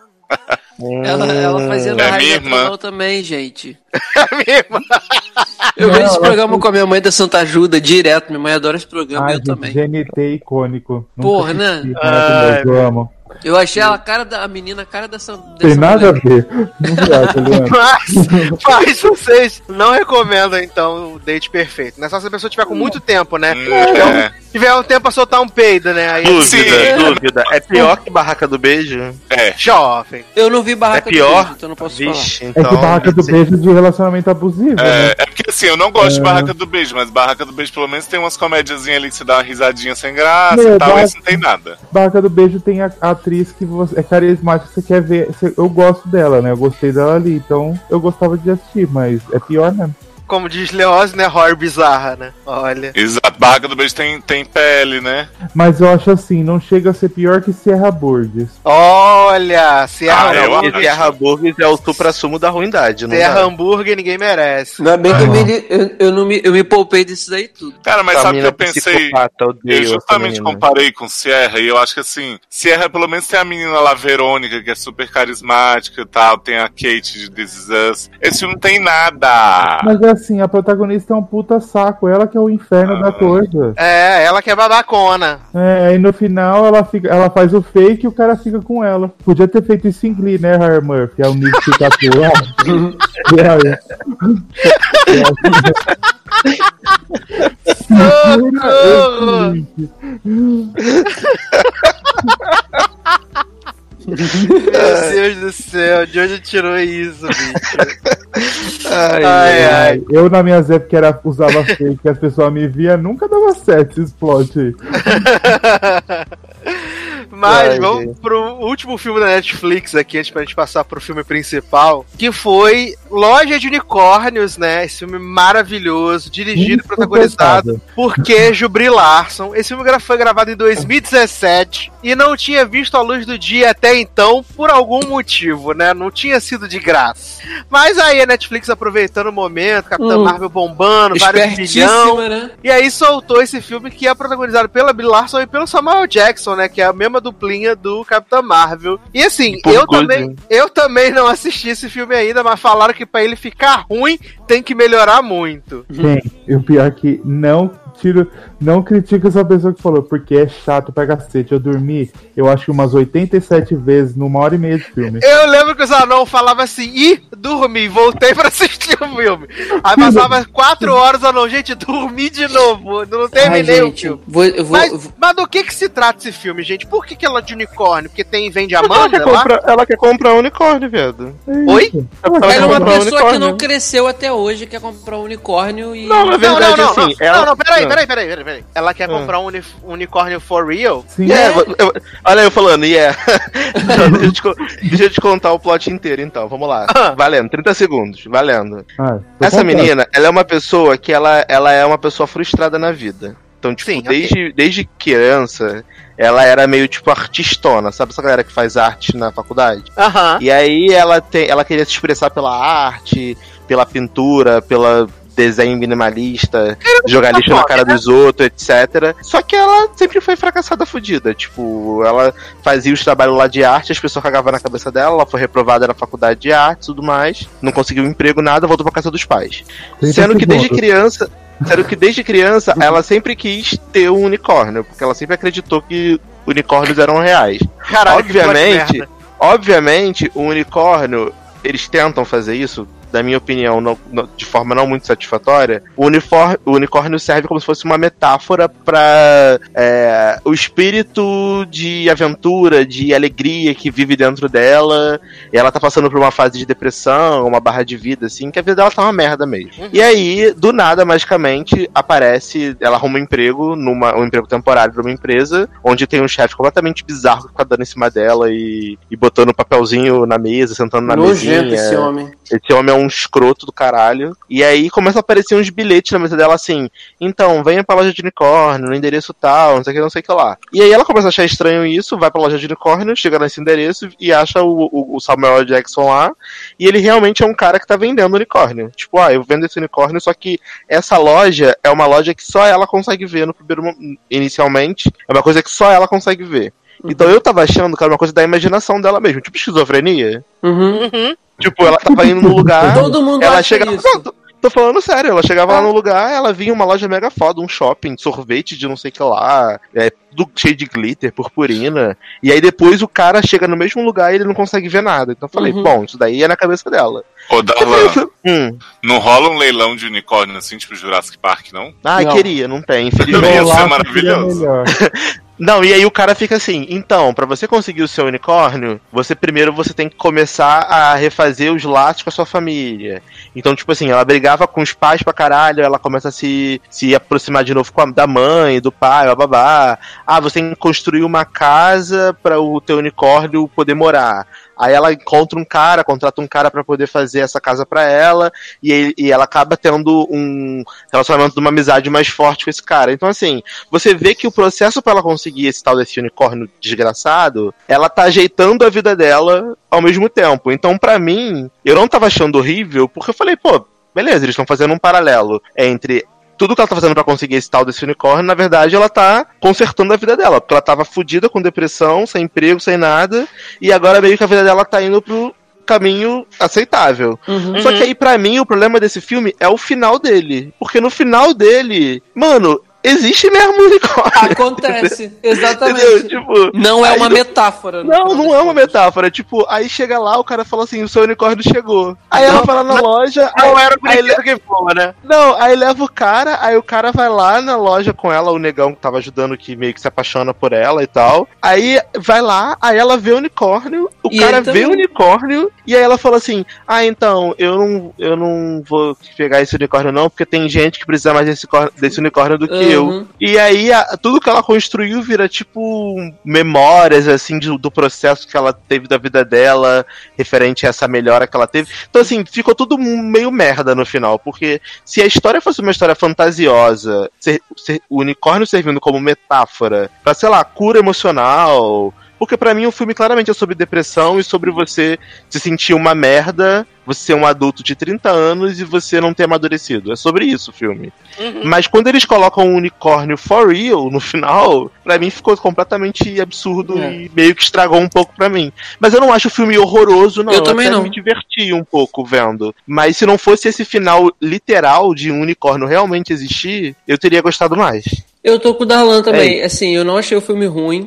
Eu, eu me. Não, não é bom. Não é bom. Não, mas também é. não é horrível. Exatamente, não é bom. Mas, assim, eu, eu consegui assistir, me prendeu, passou meu tempo. É, o, o personagem dela, eu acho que por ser a Brie Larson, que você a- a- recentemente você viu um filme da Capitã com ela, e ela atuando também no filme da Capitã com, com o Samuel, e os dois estão no mesmo filme, e tem, mas Com é a mesma completamente diferente. É, você, você sabe, você meio que se acostuma com eles fácil no filme. E assim, eu também tava achando tudo meio absurdo, que eu falei assim, não é possível que vai existir um. um- um- Até então eu tava lidando, tratando o filme também como uma grande metáfora, como o Darlan acabou de explicar. Então por isso que eu, assim, pra mim até que foi satisfatório, eu gostei, não achei ruim não. Só que realmente esse finalzinho aí, cara, porque poderia ser o, o- o- aquele, aquela saga da mulher que conseguiu, a base de tanta metáfora, sabe, dar um jeito de sair do poço, do fundo do poço que ela tava. E aí no final realmente tem um unicórnio, bicho. Aí você fica, o quê? Como assim? Não é possível. Você ainda fica tentando imaginar que aquilo ali é, é- não é real, mas é, porque no final ela que ela abre mão do, do, do unicórnio, que ela sai da loja, tem uma outra pessoa e chega a falar: Ah, aqui que é a loja de unicórnio que, que ligaram pra mim vir buscar o meu. Então, tipo, é verdade. É tipo, é, verdade. bizarro. Esse final pra mim que meio que cagou assim completamente, porque eu tava lidando como se fosse uma coisa meio metafórica e uma viagem meio de ácido e na verdade era verdade mesmo. Então, É, e assim, enfim. o, fin- o final realmente é cagado, mas pra mim, assim, ficou. Ah, eu dou, sei lá, filme. 5, 10, tem bom nem ruim, zero grau, tá ótimo. Assim, 5, 10 pra mim. Não Eu é. dou- E é um dou filme um- curto, um né, dez. Darlan? Passa rápido. Eu dou um 10 porque eles gastaram dinheiro, só por isso. Mas o meu problema com o filme não é tipo a história, o que, que eles estavam fazendo. O meu problema é que a personagem eu achei insuportável, mimada, chata para caralho. Que, meu, ela tinha briga com o pai como se ela tivesse 12 anos e ela tem 30 ela é infantil o filme inteiro. Nossa, Parece que ela não cresceu, entendeu? Ainda. Porque. Não, e não. Ai, o Samuel Jackson também tá com aquela cara. Ai, não dava. Ah, eu gostei nada. do personagem Eu dele. sabia nada daquele filme. E aí eu descobri dessa, assistindo isso, que Brie Larson não é tanta coisa assim como atriz, né? Porque, gente, ela cagou Kong, não é que ela cagou, né? O Kong já é cagado, né? O personagem dela em Kong é uma merda, esse daí é uma bosta. Capitã Marvel, eu gosto da personagem, mas não gostei muito dela. Machista. É. E aí só em quarta de dia que, né, que a bicha conseguiu fazer alguma coisa, porque não é lá aquelas E o coisas. É States of Tara. É, assim, cara, eu preciso. Nem Scott viu? Pilgrim. Eu preciso ver um filme mais sério com ela, no estilo mais assim dramático como o Quarto Jack, pra eu definir ainda se eu acho ela. Viado, eu acho assim, o cara, o ator quando ele é bom, ele vai ser bom em qualquer tipo de Não, filme. sim, sim, eu concordo com você. Mas, sei lá, quando eu acho que dá pra. A gente tem que considerar assim. Mas esse do unicórnio, cara, eu não consigo, sei lá. Viado, ela faz a mesma cara de cu que ela faz em Capitão Parece que é Marvel. fora da curva, cara. É a mesma filme. cara, quando ela faz aquelas caras de não sei coisa, é a mesma cara da Capitã Marvel. Eu fico, mano, e aí? Eu preciso de mais um, uns filmezinhos dela, um pelo menos, pra eu decidir tá se ela é realmente a a realidade que é essa. Mas no quarto de Jack não tem o que contestar, ela tá não, fantástica. ela tá foda, não tem o que falar. Tanto que É. a primeira impressão minha que eu tive dela foi ali. E aí depois que eu falei, hum. Você aí e todo mundo, eu acho, né? Porque foi ali que ela surgiu, né? Ah. Mas assim. Não, tem- foi Scott Pilgrim. Ah, esse eu não então por isso que eu nem, nem me liguei. Então, Maravilhoso. eu nem, tenho, eu nem tenho problema com a atuação dela nesse filme, não. Pra, pra Também mim, não. o meu maior problema é que a perso... Como foi ela? Ela não escreveu, né? Ela dirigiu. Mas eu acho que a personagem desse filme, ela é muito é, mimada É e Peter infantil. Então, assim, é- a personagem, ela é irritante. Ela foi feita pra ser irritante. Então, me irrita muito. Uhum. Ela me irrita. Eu tenho vontade de entrar na televisão e socar a cara dela. É o isso. quarto dela é um quarto, o quarto dela é um quarto de uma criança de 10 anos ainda, sabe? As roupas Sim, é isso, É entendeu? o Jack. Agora, em Capi- É, o Agora em Capitão. Marvel eu não, tenho, eu não me irrito com ela, eu acho a personagem legal, eu gosto dela em Capitão Marvel. Nada então contra não, em não tem esse Marvel problema. também não. Olha aí. Mas vamos E lá, olha que- é o- Eu gosto, mas. E olha que eu falei pra Sassi, eu acho que eu vou ter muito problema com a Brie Larson de Capitã, mas não tive não. Que bom. então, já que estamos falando de Capitão Marvel, vamos falar do Capitão Marvel no próximo bloco, depois que Leandro escolher a belíssima canção para trocarmos de bloco. Jovem, vai ficar a escolha do DJ. Olha, Tá sempre isso, Brasil. Mano, E- nunca- Pera aí, Ah. que eu, eu não lembro de já ter usado essa cartada. Mentira, usei no, no último que eu participei, né? Acho que só por causa disso tinha que ser hands, lighting with my hands, Oi! Boa! with my hands. Mas isso não é música, Três gente. minutos só Claro nesse que loop, é, né, gente. Jovem, me respeita, tá? Eu vou tocar canção qualquer aí, sei lá, e a gente volta pra falar do Capitão Marvel. Vai ser K-pop. Dinastia K-pop. Não vai podcast. mesmo.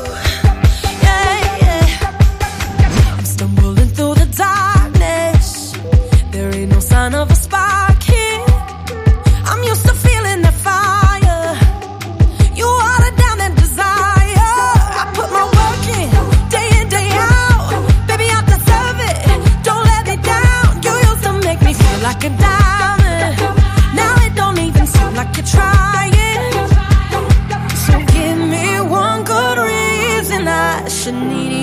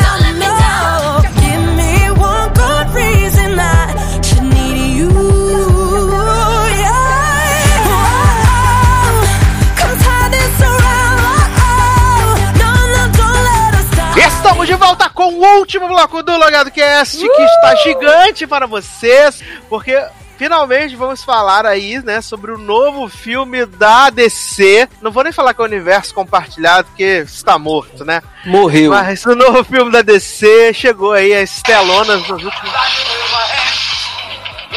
Aí. Gente. Eu imagino o Leonardo tocando isso no apartamento. A essa hora da madrugada, as pessoas acordando desesperadas que tá Gente, acontecendo. uma música boa dessa vai embalar os sonhos das pessoas. Mas vamos falar então de Shazam, né? Shazam! Shazam? O novo filme aí do, uni- do- da, da DC nos cinemas, fica aquela coisa do universo Marvel, ficou parecendo o universo DC, mas é, protagonizado por Zachary Levi e o Asher Angel, que é muito simples, né? A gente tem o menino Billy Baxton, que é um órfão, e um dia ele é agraciado pelo mago Shazam, porque ele tem o coração puro, mas nem tanto assim.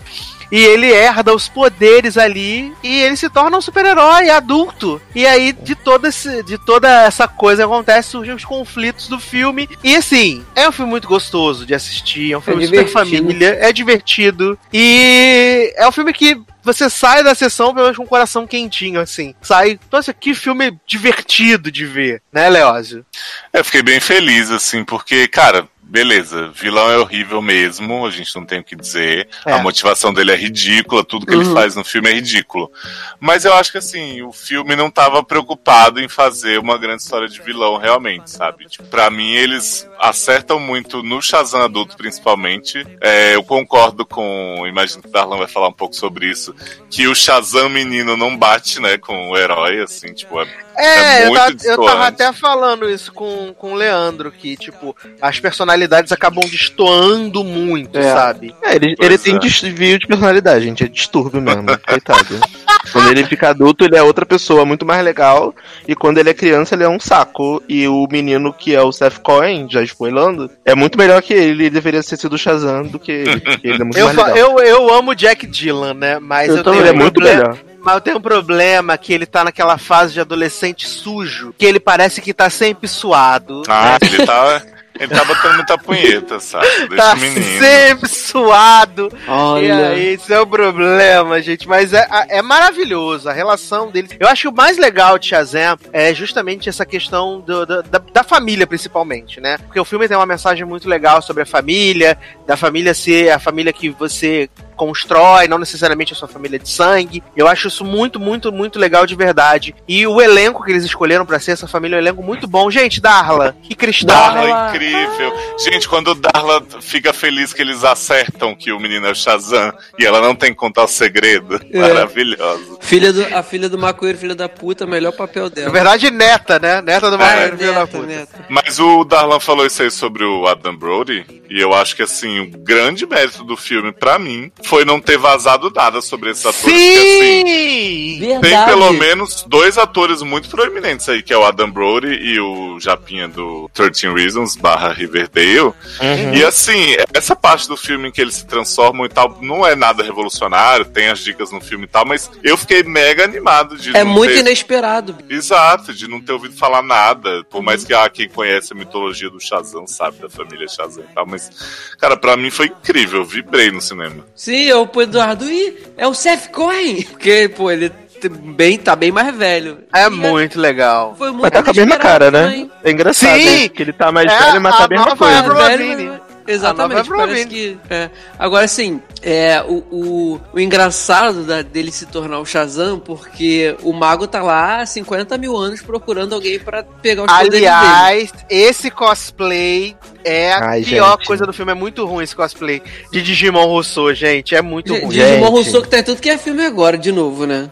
Sim. Olha, eu, eu honestamente, quando eu vi esse homem, eu fiquei constrangido a primeira vez. Porque eu falei, será que não tinha como fazer uma, uma roupinha um pouco melhor, sabe? Um... Porque, cara, parece muito cosplay da CCXP, o assim, de baixa cosplay é qualidade. muito ruim. É muito Sem ruim. sacanagem, é bem ruim, bem ruim mesmo. Muito E sem ruim. contar que aquele cenário, o cenário da gruta, lá, Aham. que é, cara, aquilo ali parece que é feito de isopor, sabe? É bem, bem bizarro. Eu sei que o filme não tinha tanto dinheiro pra fazer, porque eles tinham que fazer, sei lá, 100 milhões pra fazer tudo, efeito, contratação e mais divulgação. Mas, porra, será que não dava pra fazer num, uma coisinha um pouquinho melhor, sabe? Uma qualidadezinha Mas é- mas- um pouquinho melhor. Mas a própria Eu fiquei bem luta- constrangido, consternado, Eu como falei- diria no podcast banda. Eu falei pro Eduardo, assim, as próprias lutas, assim, tu vê que o orçamento não tava tão grande pra isso. As lutas deles não tem empurradaria, é um empurrando o outro, praticamente. Um pega e joga. sim. Aí o outro Mas, pega assim, e eu- de volta. Eu acho que o grande mérito desse filme, na minha opinião, é o casting. Porque eu acho que os atores são todos muito bons, assim, eu Sim. gosto Eles são. dos atores. Até o vilão, eu acho o vilão horrível, mas o ator que faz o vilão, eu acho ele um bom ator. Acho que Sim, ele Mark Strong entrega, é ótimo. ele entrega o que promete. Só que o vilão, pra mim, ele é uma bosta. A, a motivação dele é ruim, a história dele, pra mim, não faz muito sentido. E não entendo por que ele tem que ser tão mega evil só porque ele, Ele foi, foi rejeitado renegado, é. quando ele era criança. O, o- o mago falou pra ele que ele não era bom o suficiente pra ser o Shazam. Eu achei meio. E o ok. Lionel Luthor também, né? Que é maravilhoso de um Luthor, é. cristal. Fazendo bullying com o próprio filho, né? E Sim. aí tem aquela morte maravilhosa com os demônios Shu que entra no corpo do, do homem. Os Que, aliás, isso, bizarros. isso, isso é um ponto negativo do filme, porque os sete pecados são muito ruins e, e a- a a- o filme, o orçamento do filme é 80 milhões, né? Então, é, é tudo muito genérico, sabe? Eles são muito genéricos também. Os, É, pegaram os croquis ali da Liga da Justiça, né? Dos Lobetes e colocaram. Não, aquilo ali, pra, aquilo, aqueles sete pecados pra mim parece MIB Homens de Preto. Sabe aqueles alienígenas do MIB Homens de Preto? Que são Uhum. mega bizarros? Pegaram sete e fizeram aquilo ali. Então, pra mim, é- não é nem um pouco crível. E em nenhum momento eu sinto, tipo assim, receio de caraca. Sabe? Caramba, tem isso daí. Tem esse vilão aí, esses pecados. Caramba, isso é uma ameaça. Sim. Pra mim é tipo, que chacota, sabe? E sem contar que o vilão, ele é um bosta, porque ele não tem poder. O poder dele vem quando ele pega os pecados entrando no corpo dele, que aí ele consegue fazer as paradas. Aham. Mas quando ele perde isso daí, ele é um bosta. Ele é um, um merda, entendeu? Sim. Então, pra mim, ficou completamente bizarro. Não, e Por sabe o que eu fiquei lado- bolado, Darlan? Aham. Tipo assim, tem esse bullying do Lionel em cima dele, beleza. Mas, porra, ele criança histérico gritando: Eu tava com o mago, não sei o que, caralho. blá, blá." Tipo, é ele que causa o acidente mesmo, não é o mago. É seu Não. descontrole. Sim, Sim. Eu acho que eu acho que a culpa é dele mesmo. O pai tava certíssimo. Nunca, nunca, nunca errou. Pelo contrário, porque ele criança já era insuportável. Já era É. insuportável. Aquela criancinha chata pra caralho que fica falando, fala assim, cala a boca, peste. E ele, Pois é.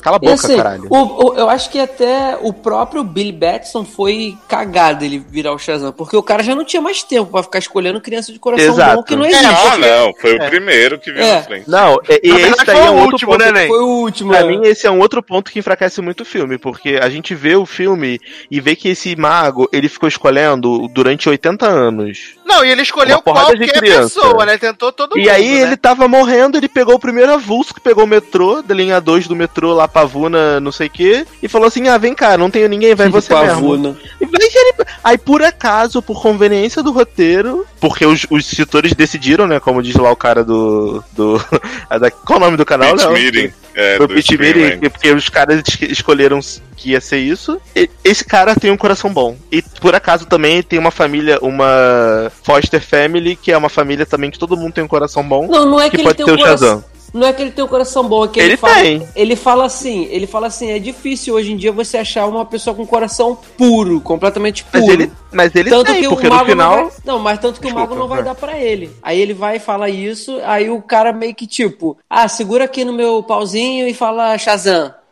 Tipo, aí ele vai e fala, porque o mago acho que cai na real e fala: Porra, cara, realmente, eu tô tanto tempo procurando uma criança com coração bom e puro e nunca achei até hoje porque realmente não existe, não tem como Não, isso, sim, mas. e, e eu Mas até não faz falei. eu- sentido, Leandro. Não, e eu até ele- falei. Hum. Eu até falei com Desculpa, o Leose que o que pode também ter ajudado a perder o impacto nessa parte é porque eles cortaram aquela cena que tinha no trailer e no filme não tem. Que é tipo, ele tá dentro do metrô e o mago tá chamando pelo nome dele. Uhum. Eles cortaram essa cena. Que talvez se tivesse essa cena lá, desse a entender um pouco mais que, tipo, realmente ele era o escolhido e não apenas um avulso que, Hum, que não chegou sei. lá e foi, tipo, a última opção. Porque o mago pra- podia pra- chamar todo mundo também, né? Que ele não escolheu. A gente tinha chamado, pra na mim- verdade, né? É. Pra mim não faz sentido porque esse cara escolheu tanto tempo, e aí por mais que ele veja, tá bom, ninguém vai ter o coração puro, mas consciente. Com, consciente. Ah, esqueci a palavra agora. Conscientemente. Coincidentemente. Coincidente, coincidência.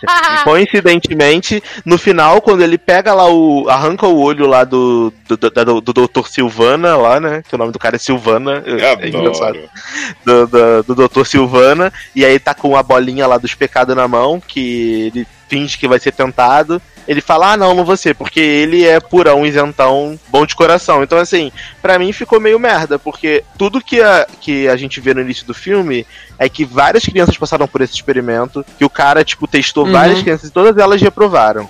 O Billy Batson, ele não teve oportunidade de fazer esse teste porque os sete pecados já estavam dentro do corpo do Silvana. Então ele não foi testado inicialmente. Só que Sim. quando ele tira a parada dos pecados, por conveniência, na minha opinião, tá? Por conveniência do roteiro, porque eles não tinham tempo de explorar isso, porque já tava no final do filme, ele fala, não, de boa, peguei isso aqui, mas eu não tô tentado não, tá tranquilo, vou colocá-la de volta e agora a gente vai ter essa caverninha aqui e vamos formar esse- essa linda equipe de cinco pessoas e Shazam 2. É isso. Então, pra mim, meio que enfraqueceu a história.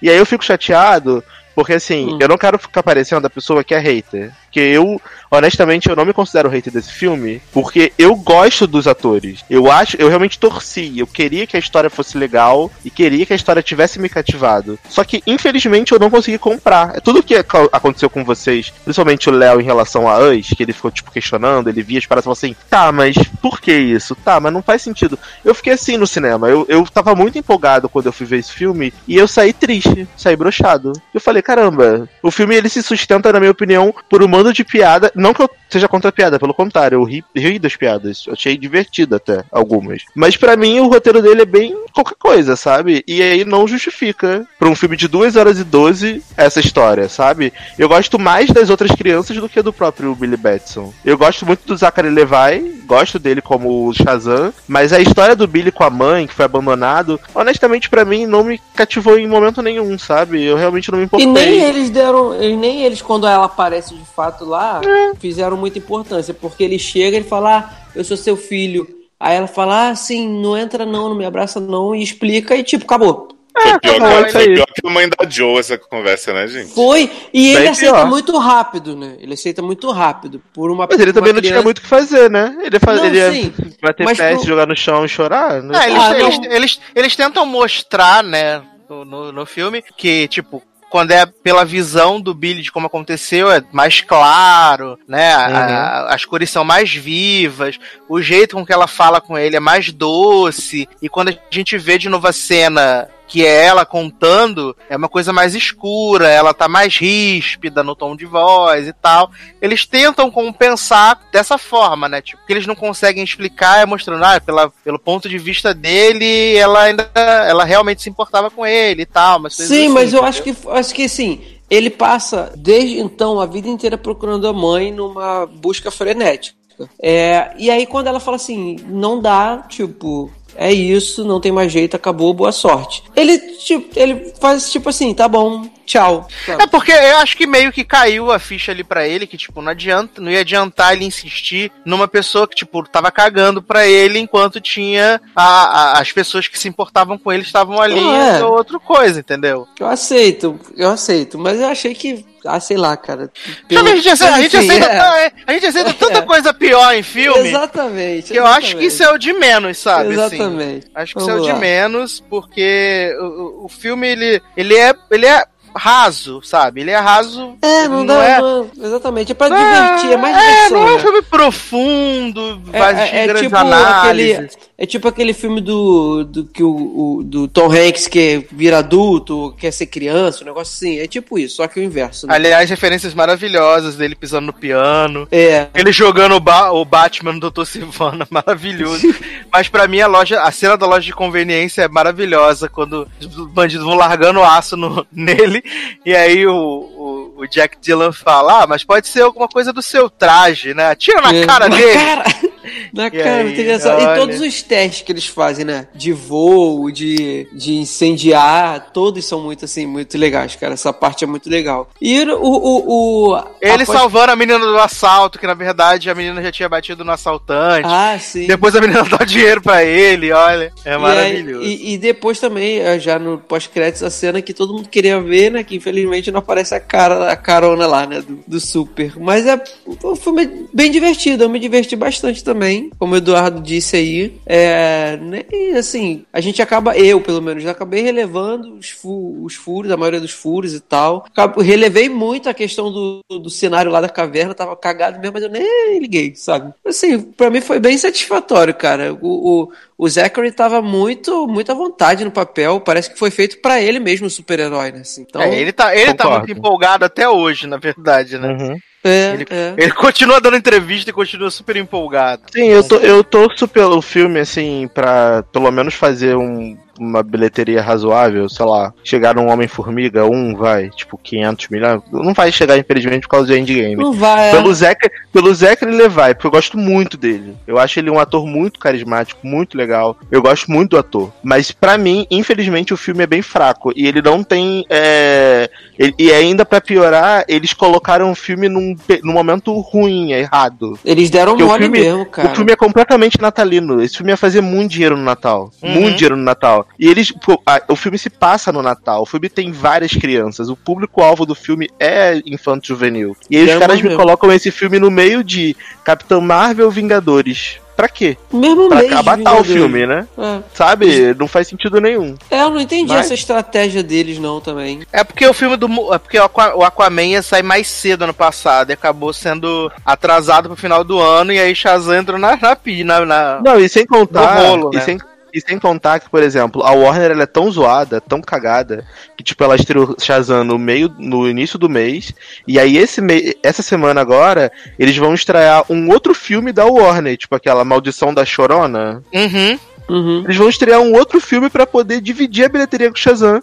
Por que eles não estenderam esse filme de da Chorona, botou antes ou depois, gente? Aí, se tivesse só Shazam agora, se eles não estreassem nada, a probabilidade das pessoas verem Shazam era maior, porque não ia ter nada passando no cinema. Mas eu acho que, cara, Porra, independente, é foda, independente cara. disso ou não, estrear no mesmo mês que Vingadores, o último, cara, foi, é o- foi o tiro no pé. Porque a partir de quarta-feira que vem, acabou, cara, sabe? Assim, eu acho que vai ter, claro que vai ter, mas assim, acho que acabou pra Shazam a partir de quarta-feira, sabe? Não tem como disputar, é uma disputa até desonesta se for botar em- é, é, é, nessa questão de disputa. É desonesto, porque não tem como, sabe? Tem como. Tanto que já estão vendendo para Vingadores ingresso para segunda semana de exibição, pré-venda para segunda semana. E na pré-venda da primeira semana já, já estima-se que vai bater todos os recordes. Então, assim, é, eu acho que foi. Eles poderiam talvez antecipar um pouquinho, botar mais cedo um pouquinho, mas também se bota mais cedo, bate com Capitã Marvel. Eu achei, sei lá. Mas pra cara. mim, eu acho que seria melhor bater com o Capitão Marvel do que estrear Não, tão perto de sim. Vingadores. Certamente. Porque, cara, seria, é. Vingadores vai drenar to- todos os filmes que estrearem Vai, vai. essa semana. Semana que vem vai fazer. A, a queda vai ser bizarra. Porque vai todo mundo ver Vingadores. Uhum. Sim, Ninguém sim. vai ver outro filme na semana que vem. Não, é, e o, e o Vingadores é o tipo de filme que a pessoa não se contenta em ver uma vez, sabe? Não, e Ela todos vai- os cinemas vão tirar todos os filmes É, de cartaz, vão sim, deixar só sim. Vingadores, porque a, a procura tá gigante. As pessoas estão se humilhando pra conseguir ingresso. Exatamente, é E isso aí, aí. tu acha que mesmo o cinema vai ficar passando Shazam, que já tá aí há um mês, pra poder podendo colocar Vingadores no lugar na, na horário da sessão? Vão fazer uma sessão de Shazam no dia e deixar tudo com Vingadores. Sim, é isso, é. entendeu? E, e- e geralmente quem já quem queria ver e tinha que ver Shazam já viu, né? Assim, que é a grande massa. Então acho que não É, eu deve li, eu li não. também, eu li Hum. também que ah, os críticos lá de fora estavam falando, crítico não, crítico de bilheteria, né? Estavam dizendo que o que prejudicou Shazam foi que eles fizeram muitos pre-screenings, tipo, estrearam pra a- pra grupos de pessoas, fizeram sessões, sei lá, três Ah, semanas sim. antes da estreia do filme. Então, os fãs, fãs reais, as pessoas estavam animadas pra ver, Já foi viram. todo mundo ver essas pré-screenings. E aí, quando o filme estreou, as pessoas que foram ver o filme não eram, na semana de estreia,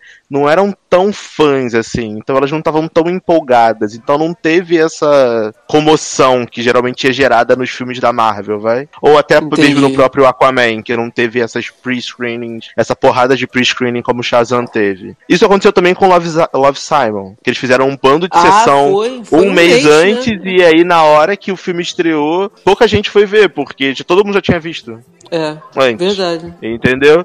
Então, disseram que também isso impactou bastante. Mas enfim, eu espero que pelo menos faça mais algum dinheirinho nos Estados Unidos pelo Zachary Levi, porque o filme pra mim é uma perda de tempo. Ah, mas eu acho que independente do se fizer mais do que já tem, acho que a gente não vou dizer que tá garantido, mas eu acho que é fácil ter o 2, né? Porque a Mas já Warner... foi confirmado, eu acho. Já foi? Eu tô meio por Sim. fora. Porque a Warner, a Warner não tem mais o que perder nessa coisa de DC. Porque acabou, descambou tudo. Então o que fizer que pague o filme inteiro e dobre um pouco, cara, é lucro e vão fazer o 2 pra ver, pra continuar com selo no cinema. Uhum. Porque, né, se vão fazer o Esquadrão aí, estão fazendo, né? O 2 eu acho que não seria difícil fazer um Shazam, que é um filme bem mais divertido, bem mais leve, que a chance de, de dar mais certo um 2 Shazam do que um 2 Esquadrão Suicida é muito maior. Só basta Sim, até eles- porque o Shazam 2 estão dizendo que pode ter o The Rock e tal, então. É, como o Adão Negro. acho que pode chamar mais, chamar mais público. Sim,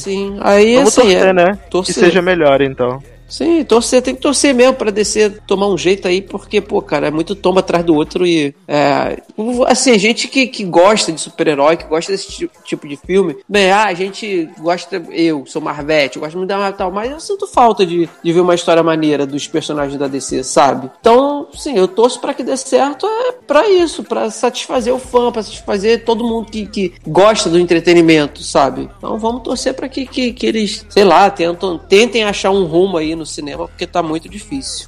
Muito bem, então vamos embora, senhores. Vambora. Estamos aí a 17 horas de podcast. É, Não, foi só vamos- três horinhas. É, pô. Vamos começar então merchan despedidas com o Darlan Generoso. Então, pessoal, muito obrigado. Valeu aí mais uma vez. Pra quem quiser me seguir nas redes, arroba generosode, Darlan Generoso no Facebook. Tô muito animado e Cotes Kratos também no Instagram. É, espero que vocês tenham gostado. Eu adorei participar. É, acho que é isso, né? Eu espero não ter espero não ter sido muito prolixo nesse programa, falado muito. Acho que hoje até falei menos, né? Espero. E, gente, não sou hater de Shazam, tá? Continuem apoiando o filme, mas é que eu realmente não, não gostei, então não me ataquem. E não sou Marvete. Para com essa porra, essa palhaçada de Marvete, É. Tomar no cu com essa merda. Que eu gostei de Aquaman, falei bem de Aquaman. Então para com essa caralha de Mas, ficar gente, sou mas você pode ser Marvete e gostar também dos personagens da Não, DC. não sou. Eu gosto de filme bom. Se o filme não, não acha filme bom, então. eu não bem, entendeu? Você pode É ter isso. preferência, mas não. é. Não gostar não é, não é ser hater, é diferente. Maravilhoso. Ah, e assistam, e assistam uh, Homecoming na Netflix, gente. Maravilhoso. E nada. Não é a série da Homecoming. Julia Roberts, Ai, não. Ah, da eu pensei que era a série da Julia Robert. Viado, Beyoncé Homecoming, maravilhoso. Vem, Eu pensei M. que era a série da, da Julia Roberts também, fiquei confuso. Ai, ai. Leandro Chaves. Então, gente, só agradecer aí mais por, por ouvirem mais esse programa até aqui. Deixar um abraço especial pro meu novo BFF lá do, lá do Telegram, Diego Paixão, amigo de Darlan também, né? É, então, gente, e com, já aproveitar e convidar para vocês entrarem no, no nosso grupo lá do Telegram, Delusive Logado, é Sede no ar e SA, seriadores, né? Que a gente sempre tá lá discutindo, batendo papo, conversando sobre bilheteria, sobre Marvel vs DC, três horas da manhã, que todo mundo gosta. Então, Ai, gente, vem- sério, as pessoas estão sem limite, né? Tipo, eu, eu hoje. Não, eu só dar um relato aqui em off. Eu, eu acordei pra trabalhar ontem, né? Tipo, 8 da manhã. E aí abre o Telegram, tipo, as pessoas, tipo, caralho, discutindo, Marvel, DC. Falei, gente, as pessoas não estão dormindo? Por que que 300 são cinco, mensagens. São, tipo, 5 horas na frente. E as pessoas, tipo, muito vorazes comentando sobre Marvel, DC, Então, gente. Falei, gente, pelo amor de Deus, vai dormir, cara. Olha, é esse aí o atrativo do grupo. Vem fazer parte dessa loucura, entendeu? Pode vir fazer que a gente vai te receber de, de braços abertos. É isso, Porra. até o próximo. Todo mundo quer, né? Se acordar às 3 horas da manhã falando de Marvel. Márcio Sanão. Então, gente, obrigado por ter escutado até aqui. Não gostou que eu falei mal da, da Brie Larson? Paciência, né? Vamos fazer o quê? Vida que segue. Ela nem sabe que você existe, você tá defendendo ela aí. Beijo. Adoro! É isso mesmo. Nossa, a voadora, Brasil. Ela tá lá ganhando É, milhões, Belt. né, Zanão? Zanon é muito rico com essas frases. Gente, muita, muito voadora mesmo. Ai, ai, Leózio. Menino, tô lá no seriadores.com.br, lançamentos da época aí, pra antes ou pra depois. Essa é cast sobre Dirty John e o E Chacota com DOA, Sassa revoltadíssimo, porque eu tô lá zoando a série dele. Vai tomar no Zanon cu. Gente, Zanon ficou até nervoso. E no SED tá rolando um monte de coisa aí. Sassi fez um monte de programa também. Tem convidados aí, retornos surpreendentes. Então A volta dos que não foram, ressurreição. Pois é. Ai, ai, vem aí o podcast da ressurreição. Aguardem, fiquem atentos. Ressuscita, já diria Pablo. Bem isso mesmo. Ah, eu quero aproveitar aqui e mandar um abraço e beijo para todos os nossos padrinhos e madrinhas. Muito, muito, muito obrigado por contribuírem com este programinha safado. É, lembrando, padrim.com.br barra logado, padrim.com.br barra sede. A partir de um real você pode contribuir com os nossos podcasts, né? Que sempre tem programas saindo, programas maravilhosos, duas, três, cinco horas de duração. A gente não deixa você ficar no tédio, então contribua com os nossos programas, contribua com nossos vícios, contribua com nossas viagens, porque é isso que nós estamos querendo, tá? Então é isso, meus queridos. Um grande abraço, até a próxima e tchau.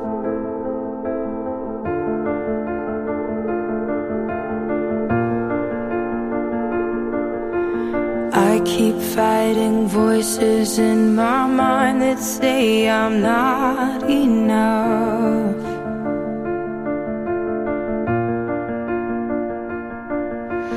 Every single lie that tells me I will never measure up.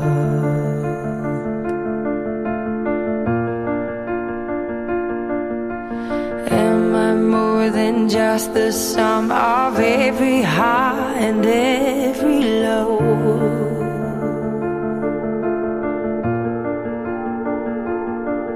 Remind me once again just who I am because I need to know.